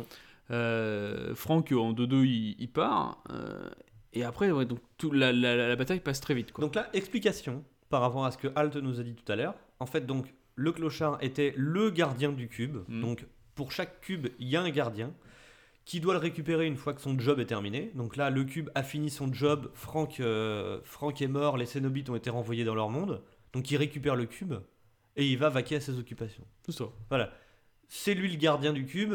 Maintenant, bah, faut Il faut qu'il transmette trouve le cube ouais, à quelqu'un d'autre. Entre guillemets, il faut trouver une, une nouvelle victime. C'est ça. Donc là, j'ai dit que c'était la fin, mais non, ce n'est pas tout à fait la fin. On a encore une scène. On se retrouve dans un autre pays du Moyen-Orient, ou peut- peut-être le même. Peut-être le pas. même, hein, oui, ça pourrait être très Parce bien. même qu'on a encore le repère de la prière arabe du minaret qu'on entend en fond. Donc on Mm. sait qu'on est dans un pays un peu euh, du Moyen-Orient. Et on retrouve l'homme de la scène du début, donc un asiatique, on ne sait pas trop qui c'est, qui doit être le gardien ou un autre gardien, mais je pense que c'est le même. Oui, c'est le même. Hein, c'est la... Vu qu'il sans doute prendre- repris sa forme vu qu'il peut prendre l'apparence qu'il veut. Et donc il a une table avec du thé et euh, un homme est en face de lui, il regarde, il lui dit Monsieur, que puis-je faire pour vous? Là c'est la fin. The end. Euh, donc au final ça recommence quoi. Bah, Toujours- ça va être un éternel recommencement, Ah, ça. effectivement. Et donc par rapport à ce que Halt nous disait en introduction, ce qui est intéressant c'est que euh, Franck a vraiment cette place d'aventurier. Ouais. Et sans, euh, sans l'explication qu'il nous a fournie, on aurait pu croire que euh, le mec est aventurier, euh, comme il dit, en mode Indiana Jones, je suis allé chercher le cube, quoi. Mais en fait, non, ça Mm. se passe pas comme ça. C'est de par ses déviances, de par sa curiosité sexuelle, mais pas que, je suis sûr qu'il est curieux sur Oui, plein de points. bon, il savait là. Les Cénobites de. se sont dit, je les imagine bien en concertation, euh, lui, je pense qu'il pourrait être, euh, tu vois, un bon objet de Ouais, torture. on sait, quoi. on sait pas, ouais, on sait pas comment ils les choisissent, mais à part leur, pas leur déviance, mais leur, surtout, leur fantasme. si j'ai bien leur, compris, euh, suivant leur soif de savoir, leur soif d'expérience. Expérience en tout genre. Oui, en tout genre. Parce que, euh, comme Alt nous disait encore une fois, euh, c'est pas forcément des aventuriers, ça peut être des artistes, Oui, ça peut des, être des scientifiques. des médecins, des scientifiques, des gens qui ont une ouverture d'esprit euh, différente Oui, sur le monde et sont ce qui prêts à, ouvrir. euh, Donc là, pour le coup, c'était un aventurier, un explorateur, un, Ouais. ils sont un- prêts à aller voir au-delà de, de, de un ce mec qu'il qui a fait beaucoup de sexe, quoi. classiquement. Et, euh, et donc voilà, en fait, ils sont pas choisis. Enfin voilà, ils sont. C'est étudié, quoi. Mm. Enfin, Bref, la fin est WTF, mais avec les explications, on aime beaucoup. Ouais, c'est vrai que les 90% du film, euh, oh, peut-être pas 90, mais 80% du film, il n'y a pas, pas de fantastique plus que ça. Enfin, c'est. Si, si tu omets le personnage de Frank qui est un zombie, Ouais. euh, si enfin on est un enlève la scène euh, où il se reconstruit dans le grenier, Ouais. là, euh, on est sur de l'épouvante. de les voilà. On est sur du malsain. Est-ce que tu te rappelles du film euh, Possession? Possession. avec Isabelle Adjani Euh, non. Ça te dit rien? Enfin, euh, ça me dit quelque chose vaguement, mais je, je ne serais pas capable de remettre euh, Donc c'est un film de le film 1981. dans ma tête. Euh, donc avec Isabelle Adjani, il me semble, et Sam Neill. Je suis désolé. Ah bah hein. oui, bah, c'est la Je thématique. suis hein. désolé. Et en fait, donc ça se passe à Berlin et, et donc le mec soupçonne sa nana d'avoir un amant et je sais pas si tu te rappelles, il y a une scène en fait où on la voit faire l'amour avec une, une bête, mais un truc difforme à base de tentacules et tout. Ça te Non, dit rien me dit rien. Je, dans un je- app- je crois qu'on a vu le film, mais là, je- On a vu le film, mais genre en ça. mode WTF. Eh ben, euh, Possession, même ambiance que Hellraiser au début. Si on enlève la partie Frank qui se reconstitue dans le grenier, quoi. Où là, on est ok dans le fantastique, mais euh, donc euh, épouvante, horreur euh, assez dure, quoi. Le fantastique euh, arrive au moment où euh, on commence à parler des Cénobites. Donc pareil, si on enlève le- la partie introduction du film, on les voit dès le début. Mais sinon, avant leur apparition, on n'est pas dans le fantastique. Non, on n'est pas du tout dans le. Enfin, oui. Et je trouve que la transition est plus. hyper brutale, quoi. Tu vois, c'est un mec qui regarde le film, qui est pas euh, trop euh, sensibilisé, qui sait pas trop à quoi s'attendre. Il dit euh, Oh là là, je suis tombé où quoi? C'est vrai. hein. C'est vrai que toute la, la scène euh, finale. Parce qu'on les voit juste, là, euh, dans 90% du film, ils sont là en présence, mais ils font rien. Alors que la scène finale, ils essayent de l'attaquer. Et c'est vrai que là, c'est peut-être un petit peu too much, quoi. Donc, pour le coup, si vous n'avez vu que le premier film, euh, regardez les suivants. Ouais. Parce que c'est la suite directe. Les hein, en ah bah direct, hein. Ouais. c'est-à-dire que le- la première scène du deuxième, on retrouve Kirsty à l'hôpital. Donc euh, voilà, un peu. Et, et donc ça enchaîne. Et le deuxième, ça va être un médecin. Oui. Donc euh, voilà, ouverture d'esprit scientifique différente de l'explorateur qui était Frank. Donc c'est pareil, encore une autre, euh, une autre âme. euh.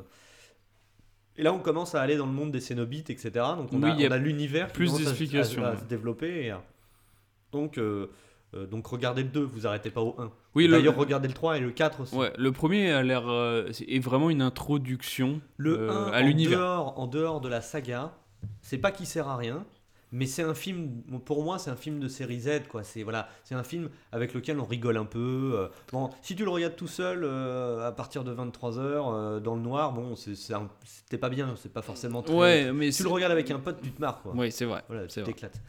Euh, donc, regardez le 2, regardez le 3, regardez le 4. Bon, ap- Après, après, le avoir 4, euh, voilà, il paraît que ça part un petit peu en freestyle. Mais, euh, mais ouais, ouais, essayez de creuser un petit peu l'univers. parce que Et c'est pour ça qu'on a fait appel aussi à Alt 236. C'est que euh, on a besoin de ces clés-là pour euh, apprécier le premier.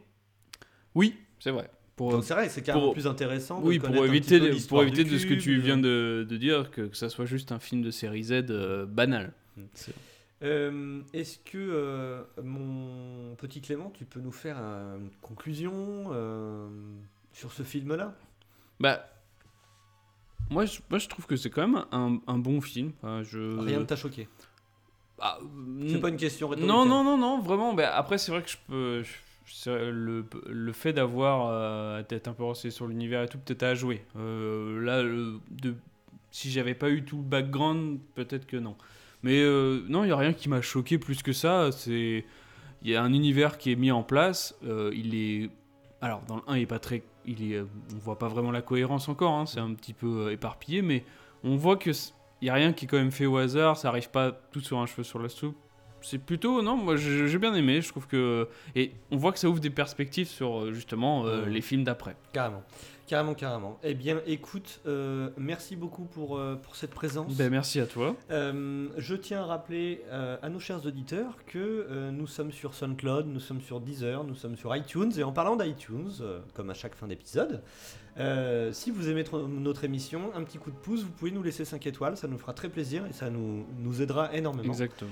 Euh, nous sommes aussi sur Twitter, donc n'hésitez pas à nous suivre sur Twitter. On poste des petites photos, des petites images, des petites anecdotes, des petits avis sur Cloverfield. donc euh, voilà, on espère que ce petit featuring avec euh, Alt vous a plu, parce qu'en tout cas nous on a pris beaucoup de plaisir à Beaucoup le de, faire. ouais, beaucoup de- On ça d'informations. On trouve ça très intéressant d'avoir l'avis de bah, d'autres personnes pour le coup, qui sont Oui. peut-être plus calés que nous sur certains sujets. Donc je pense que c'est quelque chose qu'on refera. Et, euh, et voilà, donc on attend vos retours. Et puis, Oui, ben, et puis si vous avez des suggestions euh, Oui, de comme films, comme toujours, comme euh, toujours, ça, n'hésitez pas. ça peut. euh, Ça peut le faire, mais peut envoyez-nous un mail. On Oui. a aussi une adresse mail, le, cinéma de Clément et Ah, c'est bien fait quand même. hein. gmail.com. Et pour le Twitter, ça sera lcdcer, comme d'habitude. On vous souhaite une excellente continuation. Ciao, Bonne semaine. à la, à la prochaine, salut. Salut.